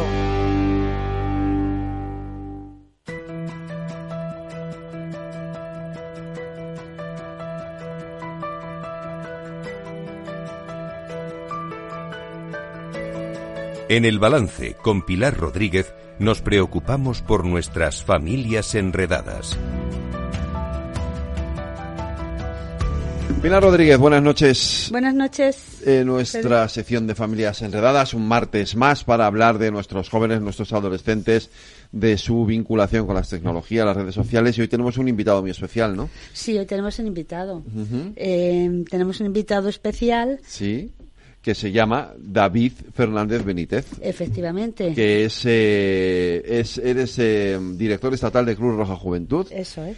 Eh, vamos a explicar un poco qué es Cruz Roja y, y qué tiene que ver Cruz Roja con esto que, te, que hacemos aquí en, en, en Familias Enredadas. ¿Mm? Cruz Roja, bueno, una entidad, una organización bastante amplia, sobre todo uh -huh. en el carácter humanitario. Todos conocemos Cruz Roja, yo creo que todo el mundo la vincula evidentemente con sí. el ámbito sanitario, etcétera, etcétera, ¿no? Pero uh. es mucho más allá. Es, ¿no? Eso es lo que, lo, lo uh -huh. que os quería comentar, que al fin y al cabo siempre se nos enmarca en el ámbito humanitario, sí. pero eh, también tenemos, digamos, una amplitud de, de nuestros proyectos, de nuestros colectivos, cada vez trabajando más más, cer más cerca de las personas, ¿no? Y trabajando por eh, esas personas en vulnerabilidad social uh -huh. y dando respuesta a todas aquellas carencias de, de, las personas, ¿no? De las personas mayores, de las personas migrantes, de personas jóvenes, sobre todo también infancia, que es mi caso, uh -huh. en, en, lo que me centro, ¿no? En Cruz Roja sí. Juventud, uh -huh. que, que, bueno, trabajamos también por, por esa parte, es la, la sesión juvenil de Cruz Roja Española y trabajamos, ¿no? Por la participación infantil y, y juvenil y también por la carencia, ¿no? De, de, esos niños y niñas que muchas veces se encuentran en vulnerabilidad social y, y en riesgo de exclusión social. Pues eh, David, eh, es un placer tenerte aquí, con nosotros y eh, como te comentaba antes de entrar aquí en, en, en, al aire, ¿no? Como llaman en el aire, antes de estar en el aire con los oyentes, em, estábamos hablando de este espacio que tiene que ver con familias, con tecnología, y tiene que ver con jóvenes y adolescentes y vosotros tenéis proyectos, hacéis talleres en este sentido y no los conocen muchas familias y queríamos dar a entender un poco eh, y sobre todo explicarles qué, qué es los temas que llevas, ¿no? O que llevan ¿eh? desde Cruz Roja y bueno, aparte nos informa de otros proyectos que tengan que ver con juventud porque seguramente habrá muchas familias que incluso quieran animar a sus hijos a entrar en algunos proyectos, ¿no? Y hacer voluntariados y demás porque ahí también es una forma de relacionar bastante sana, ¿verdad? Y, y, establecen, como decíamos antes, eh, bueno, contactos y, y, y, tienen un, pueden llegar a tener un, un, un interés afín, un interés común, ¿verdad? Con, con, pues eso, pues con jóvenes de su edad y demás. Entonces, pues cuéntanos un poquito. Totalmente. Eh, al fin y al cabo, en, en Cruz Roja eh, nosotros siempre decimos que tenemos uh -huh. nuestros proyectos eh, de intervención directa que trabajamos con las personas usuarias, con, en este caso también con la infancia y con la juventud y, metidos dentro del ámbito de, de, la tecnología. Y también tenemos esa red de apoyo ¿no? para, animar a, para animar a esos niños, niñas y jóvenes a participar dentro de, de Cruz Roja y Cruz Roja Juventud, eh, para, sobre todo para dar ¿no? Eh, esa parte que hablábamos antes de de, intervención directa en proyectos como eh, Si lo tienes claro, elige un proyecto que habla, eh, que trabajamos sobre todo en temas de adicciones, en temas de drogodependencia. Eh, adicciones, hablamos de temas de adicciones con sustancias ¿no? y adicciones comportamentales, ¿no? esas adicciones que también nos llevan al tema de ludopatía, eh, de, por ejemplo, adicción a, a, compra, adicción a las nuevas tecnologías. A las nuevas tecnologías. Efectivamente, ahí es donde también queríamos un poco poner el foco, ¿no? Claro. Eh, es esa adicción al teléfono móvil, a Internet, eh, a los videojuegos y que al fin y al cabo se están, digamos, aumentando, que están aumentando ese tipo de, de adicciones y están generando ciertos problemas eh, en muchas ocasiones sobre, eh, en temas de, por ejemplo, temas de la inmediatez, de cómo queremos las cosas, ¿no? Las personas jóvenes cada vez los quieren todo más inmediato, que a lo mejor tú aquí, Pilar, no, nos podrás comentar un poquito más. Eh, pero, pero bueno, también tenemos proyectos con, para dar respuesta de forma directa a, a las familias también, tutores, profesorado y niños y niñas o jóvenes eh, a través de nuestro multicanal incluso preguntas eh, in situ, ya digo que, hablamos también de temas de, adicciones, de tengo un hijo o una hija eh, que tiene, digamos, una adicción o creo que estoy detectando que tiene una adicción a cierto comportamiento, a cierta, eh, a videojuegos, a telefonía móvil, etcétera, pues puede, ¿no?, contactar con nosotros a través de ese multicanal bajo el proyecto de Sobre Droga para, que, para ponerse en contacto con nosotros y poder darle una, una recomendación, ¿no?, o cómo orientar el trabajar este tipo de, de adicción con, con su hijo Mm, vale. Este Una cosa, hablas de multicanal, explica, explícanos qué es, eso de multicanal. para que ellos puedan un poco ponerse en sitio. Por ejemplo, tengo un hijo que está todo el día pegado al móvil y qué tal, y que yo, además pienso, vale, y que yo además pienso, vale, es que Fede tiene varios. Yo tengo varios, y tengo uno de 10, 10. Y ya no, ya no lo, ya es horrible, es que ya no sé qué hacer. Claro, entonces pues eso, por ejemplo, para que llame mañana mismo ya, dinos a ver al multicanal. Perfecto. El, el, multicanal nosotros lo tenemos marcado dentro de un proyecto que, que, es un proyecto sobre drogas que habla también como el proyecto que comentaba antes sobre el tema de, drogas con sustancia y también las adicciones tecnológicas, de las nuevas tecnologías. Y, este multicanal, nosotros principalmente desde Cruz Roja Juventud lo que hacemos es una sensibilización y prevención a través de redes sociales en el que damos información a, esos jóvenes y también al entorno, a la familia, tutores, profesorado, eh, etcétera, ¿Y, cómo pueden contactar con nosotros? Eh, a través de, esas redes sociales, donde aparece también hay un número, un número de teléfono, y también eh, a través de nuestra página de, Instagram, eh, por mensaje directo, pueden Mm, también ponerse en contacto con nosotros o en una publicación, por ejemplo, de una información en concreto, de porque a, lo mejor un día publicamos sobre el tema de adicción en, videojuegos, ¿no? Y, pueden comentar e interactuar directamente con nosotros a través de, los comentarios de esa publicación, de tengo un caso en, mi entorno, eh, cómo puedo, ¿no? Eh, gestionar todo esto, pues también se le daría respuesta a través de este, de este multicanal.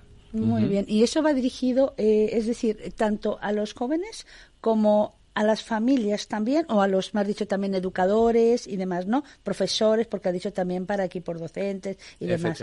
Todos pueden. Muy bien. Y, mm, y, tener, y vale, una pregunta. Eh, eh, em, ¿Ha colaborado Cruz Roja en algún colegio o algo, lo que sea in situ, en el sitio aparte? O sea, es que ahora me ha venido a la cabeza. ¿Habéis hecho alguna acción nosotros trabajamos mucho con los centros educativos.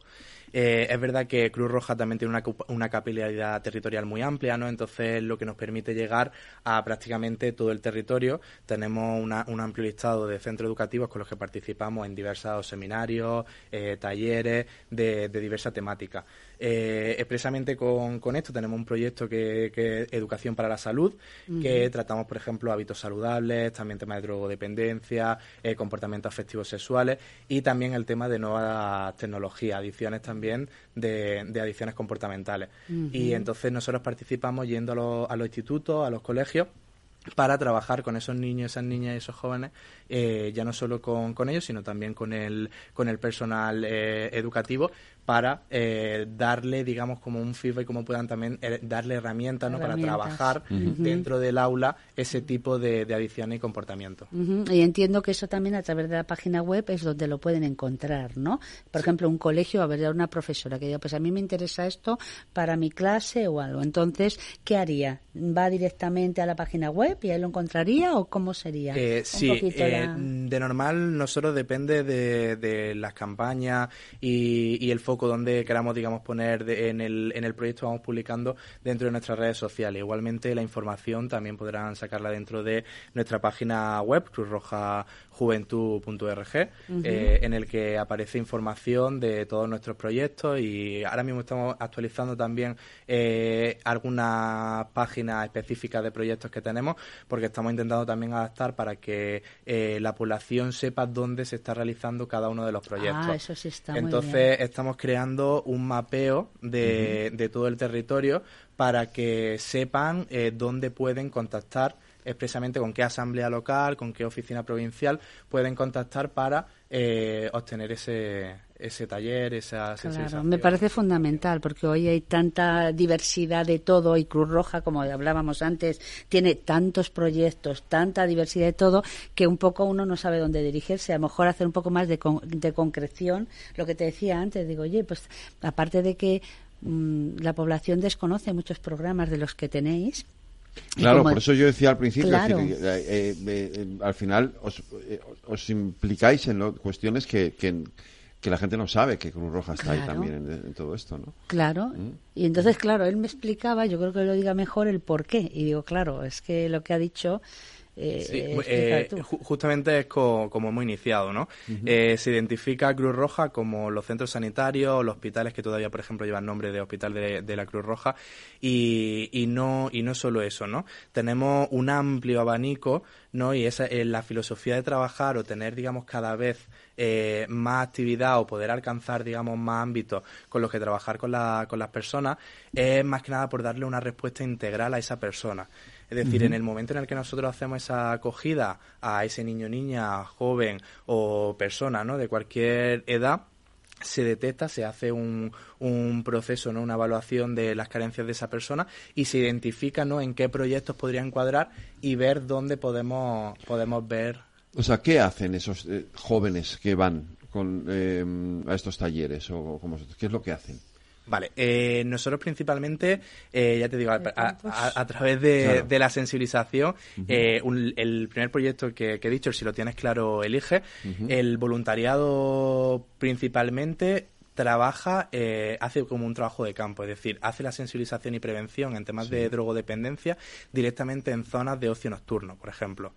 Eh, en temas de, multicanal, es verdad que el multicanal lo llevamos nosotros directamente desde oficina central, equipo más especializado, equipo técnico, pero sí es verdad que pueden participar en hacer los talleres, aparte de tener una capacitación ¿no? del voluntariado, es decir, esas personas están, eh, digamos, llevando la formación para poder ejercer, digamos, hacer esa sensibilización, ese taller en un centro educativo, en otro entorno, eh, y lo que permite eso, ¿no? Tener cada vez más personas jóvenes sensibilizadas sobre esto para que se distribuyan en todo su entorno, que muchas veces también nuestro, nuestro objetivo, ¿no? Es que tener a ciertas personas formadas para que dentro de su entorno de amistades, grupos, grupos de iguales sobre todo, ¿no? Puedan transmitir este tipo de información y puedan sensibilizar a, su, a sus compañeros. Qué bien, como saben, porque nada mejor que un igual Totalmente. Convencido, te comunique, es decir, los riesgos, por qué sí, por qué no, ¿verdad? es, muy importante trabajar eh, con iguales, sí. Sí, sí, muy, es muy, Muchas veces se llevan política adultocéntrica, ¿no? Que, decimos,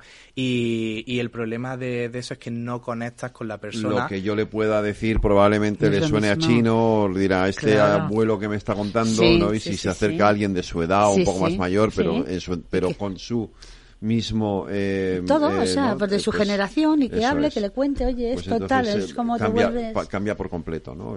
La, y, además las generaciones actualmente, ¿no? Que van cambiando muchísimo. Actualmente es verdad que los saltos generacionales no se notaban tanto, pero ahora en las últimas generaciones sí que se van notando. En las nuevas tecnologías lo vemos en el tema de utilizar ciertas aplicaciones, ciertas redes sociales, que incluso hablamos de gente, de jóvenes del 2000 aproximadamente, y ya es completamente otro mundo, la gente a partir de 2007, 2010, y cambia eh, el abanico y las posibilidades de mentalidad de, de, esas personas. Entonces, es adaptarse completamente, ¿no? Y dar una respuesta, saber dar una respuesta a esos, a esos jóvenes que, que, día a día prácticamente cambian. Es que salen cositas nuevas. Es que es verdad, es así, efectivamente. Sí, es cierto. Fíjate tú, quería yo eh, añadir, eh, eh, porque yo digo, igual se están preguntando los, oyentes. los oyentes, que, es decir, fíjate tú, hablabas de adicción a drogas y tal, pero es un programa de, de, de, tecnología y tal. No, no, pero es que es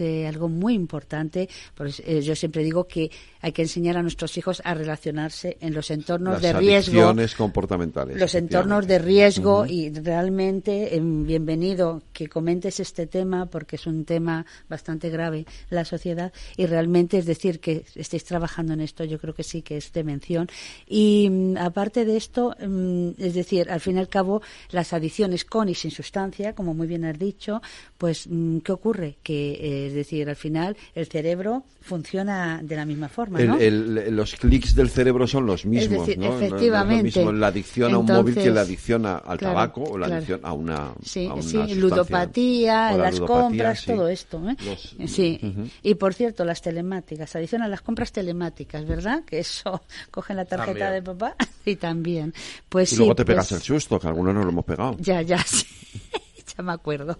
Entonces sí, pues aclarar esto, ¿vale? Que efectivamente no es, luego todo tiene que ver con todo. Y como decía, que es muy importante, hoy lo estaba diciendo esta mañana también, aprender a enseñar a nuestros hijos a relacionarse, dije, con las drogas, ¿eh? porque tenemos como que dices, digo, vamos a ver, quiero decir que hay que hablar de ello que hay que sacarlo. ¿Yo por qué? Porque está en todos los sitios y es importante, es decir, que mi hijo sepa si, si tiene, a ver, cómo, cómo hacer la droga. Estamos hablando también de alcohol. O sea, porque me decía alguien, no, mi hija solo bebe alcohol. Digo, bueno, pues es que ya estamos en la misma. Digo, es que eso es una droga legal, ¿no? es decir, pero puede tener eso. Entonces, aprender, oye, mira, pues a ver, no quiero que bebas, pero si bebes, ¿vale? Pues por lo menos luego tómate una Coca-Cola y para, ¿no? O sea, un poquito... Claro, ese, es uno de muchas veces los problemas de las políticas reactivas, ¿no? Eh, como diría, siempre vamos a la prohibición, pero no al debate, digamos, filosófico con la persona, ¿no? De qué es lo que estamos haciendo, qué te supone eh, ese tipo de consumo. Y, por eso nosotros vemos de vital importancia poner el foco en la sensibilización y la prevención, porque la cuestión no es prohibir, sino concienciar a la gente de lo que estás haciendo, ¿no? Y qué es lo que, si tú estás consumiendo cierta sustancia, pues qué es lo que te va a generar dentro de tu cuerpo, eh, a la larga. Eh... Muy bien. Y si estás consumiendo y si haces un tema de prevención, es decir, aprender a decir no la asertividad, ¿eh? efectivamente, ¿eh? porque claro, el grupo arrastra, arrastra también.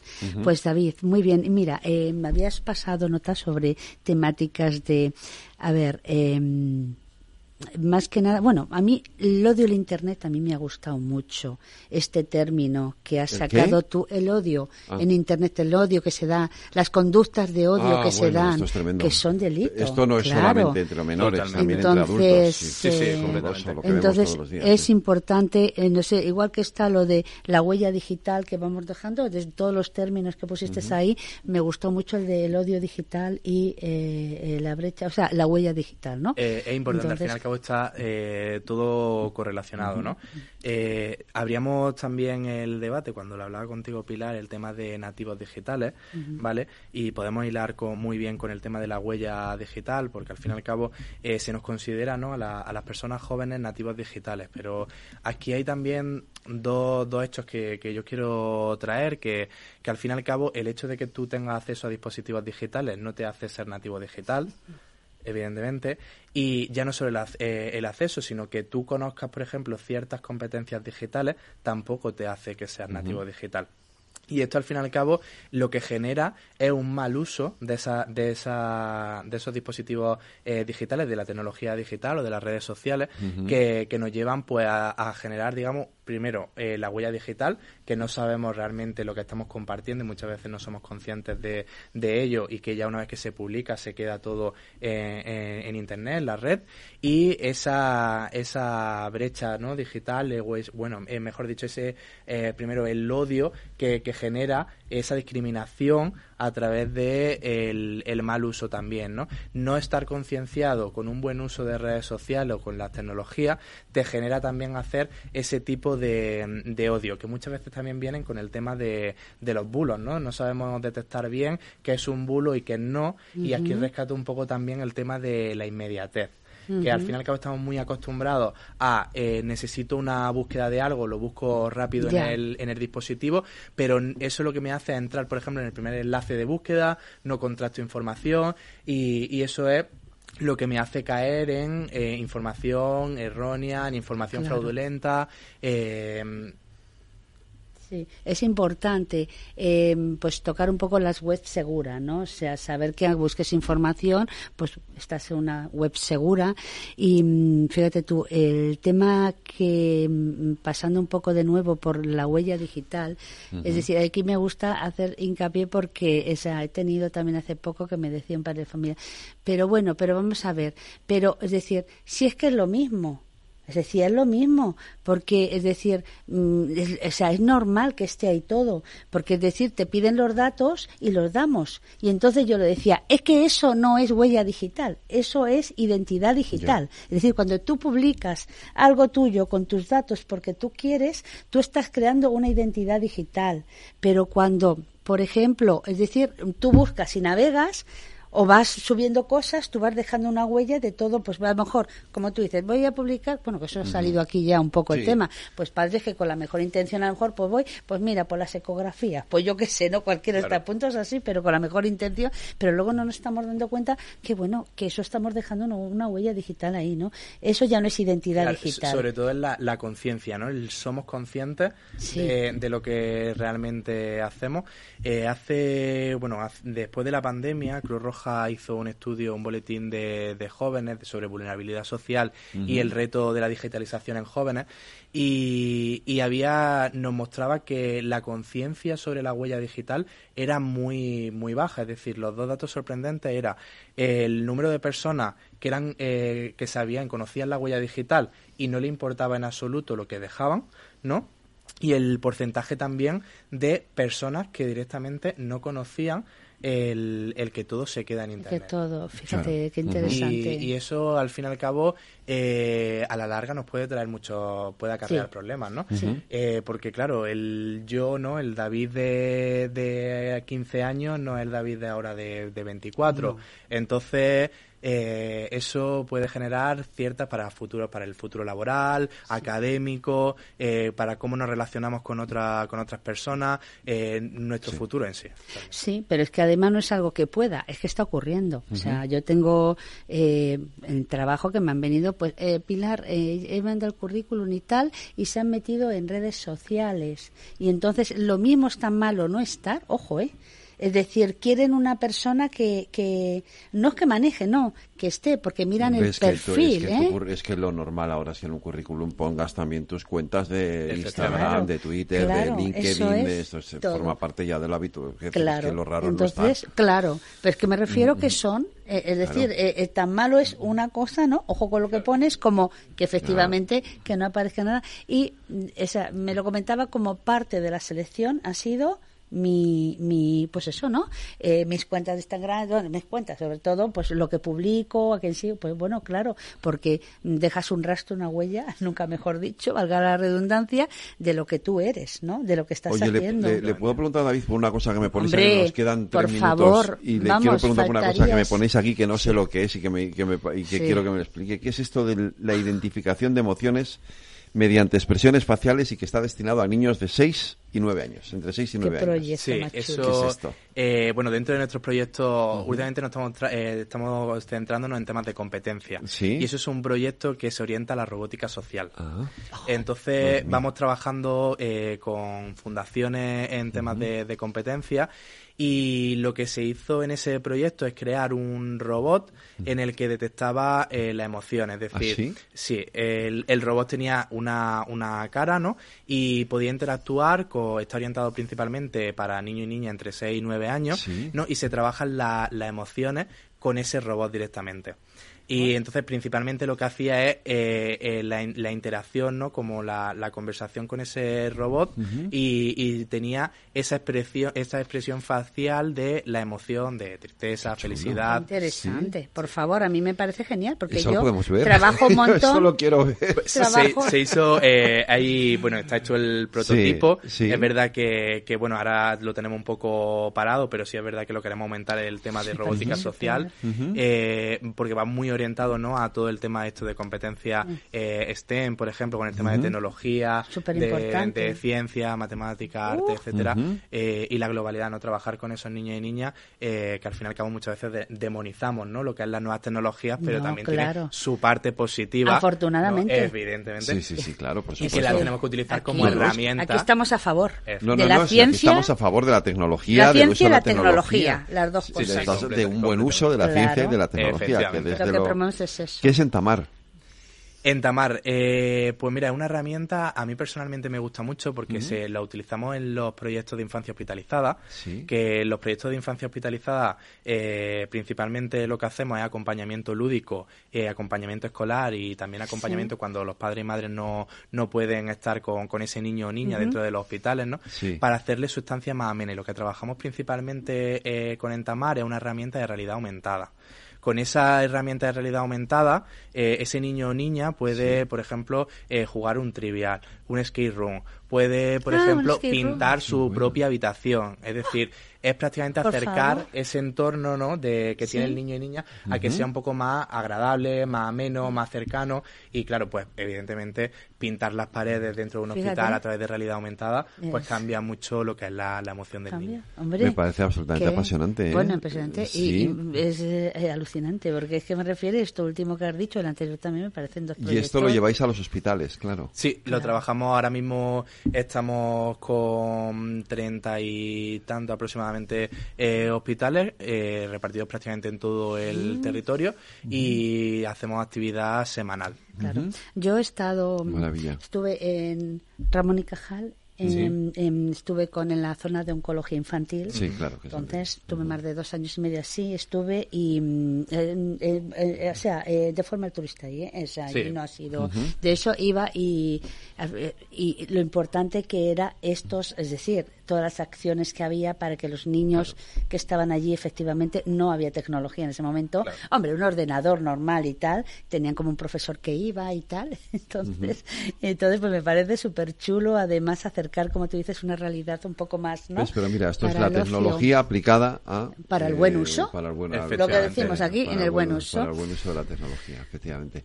Pues, eh, David, Pues- eh, em, yo te espero aquí más Sí. veces, porque nos Pues- tienes que contar más cosas Vale. de, de lo que estáis haciendo. Pues Eh, David Fernández Benítez, que lo digan, director estatal de de Cruz Cruz Roja, Roja. Juventud, nos ha acompañado hoy y bueno, nos ha alumbrado y, un te- poco. y lo pueden pueden encontrar todo esto también en cruzrojajuventud.org, que es donde estará eh, seguramente totalmente todo subido y lo pueden encontrar. Y, a ti te espero Bueno. en la próxima, nuestro próximo Familias Enredadas. Pilar. Muy bien. Un abrazo. Adiós, adiós.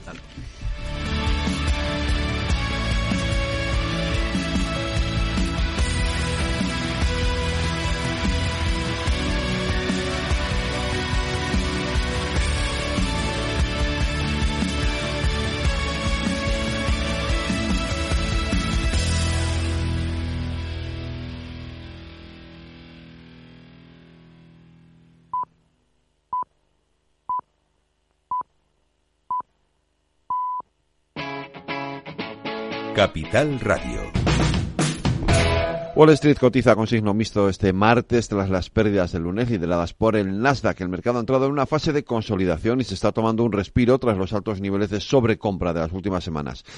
Ante estas fuertes ganancias que se han experimentado en el mes de noviembre, los analistas ven positivo el descanso, al menos hasta la semana que viene, cuando van a tener lugar las reuniones de política monetaria de los tres principales bancos centrales occidentales, la Reserva Federal, el BCE y el Banco de Inglaterra.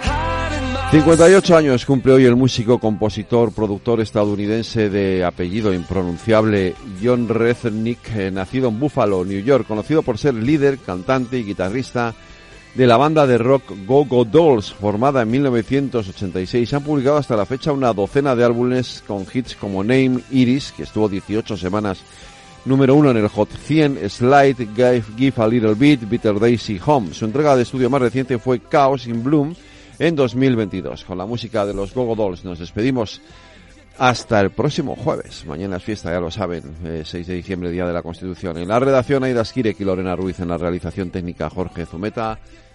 Les habló Federico Quevedo. Cuídense, sean felices y escuchen lo que viene aquí en Capital Radio. Y si tienen puente, disfrútenlo.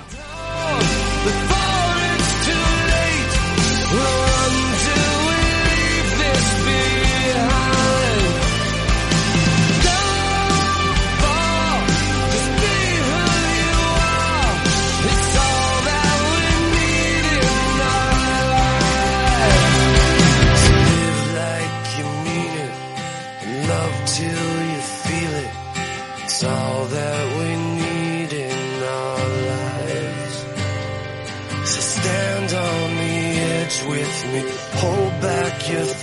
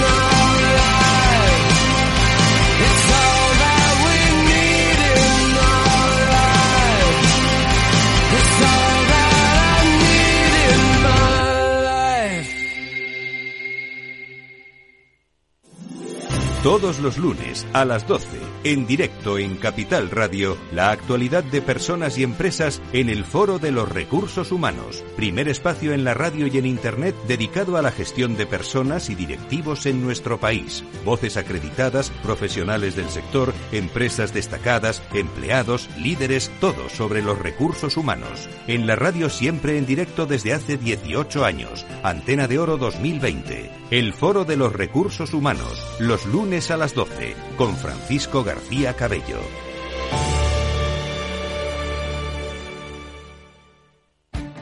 Esto te estás perdiendo si no escuchas a Rocío Arbiza en Mercado Abierto. Eduardo Martínez, cofundador de la FinTech Tokio. El mercado africano también está creciendo muchísimo. Hay que tener en cuenta que tanto el mercado asiático, africano y latinoamericano es un mercado donde hay más penetración de móviles que de banca por lo cual eh, propuestas digitales que puedas tener en el móvil son muy eficientes para ese tipo de mercados. Mercado Abierto con Rocío Arbiza. Conecta Ingeniería es el programa que acerca la ingeniería a la sociedad.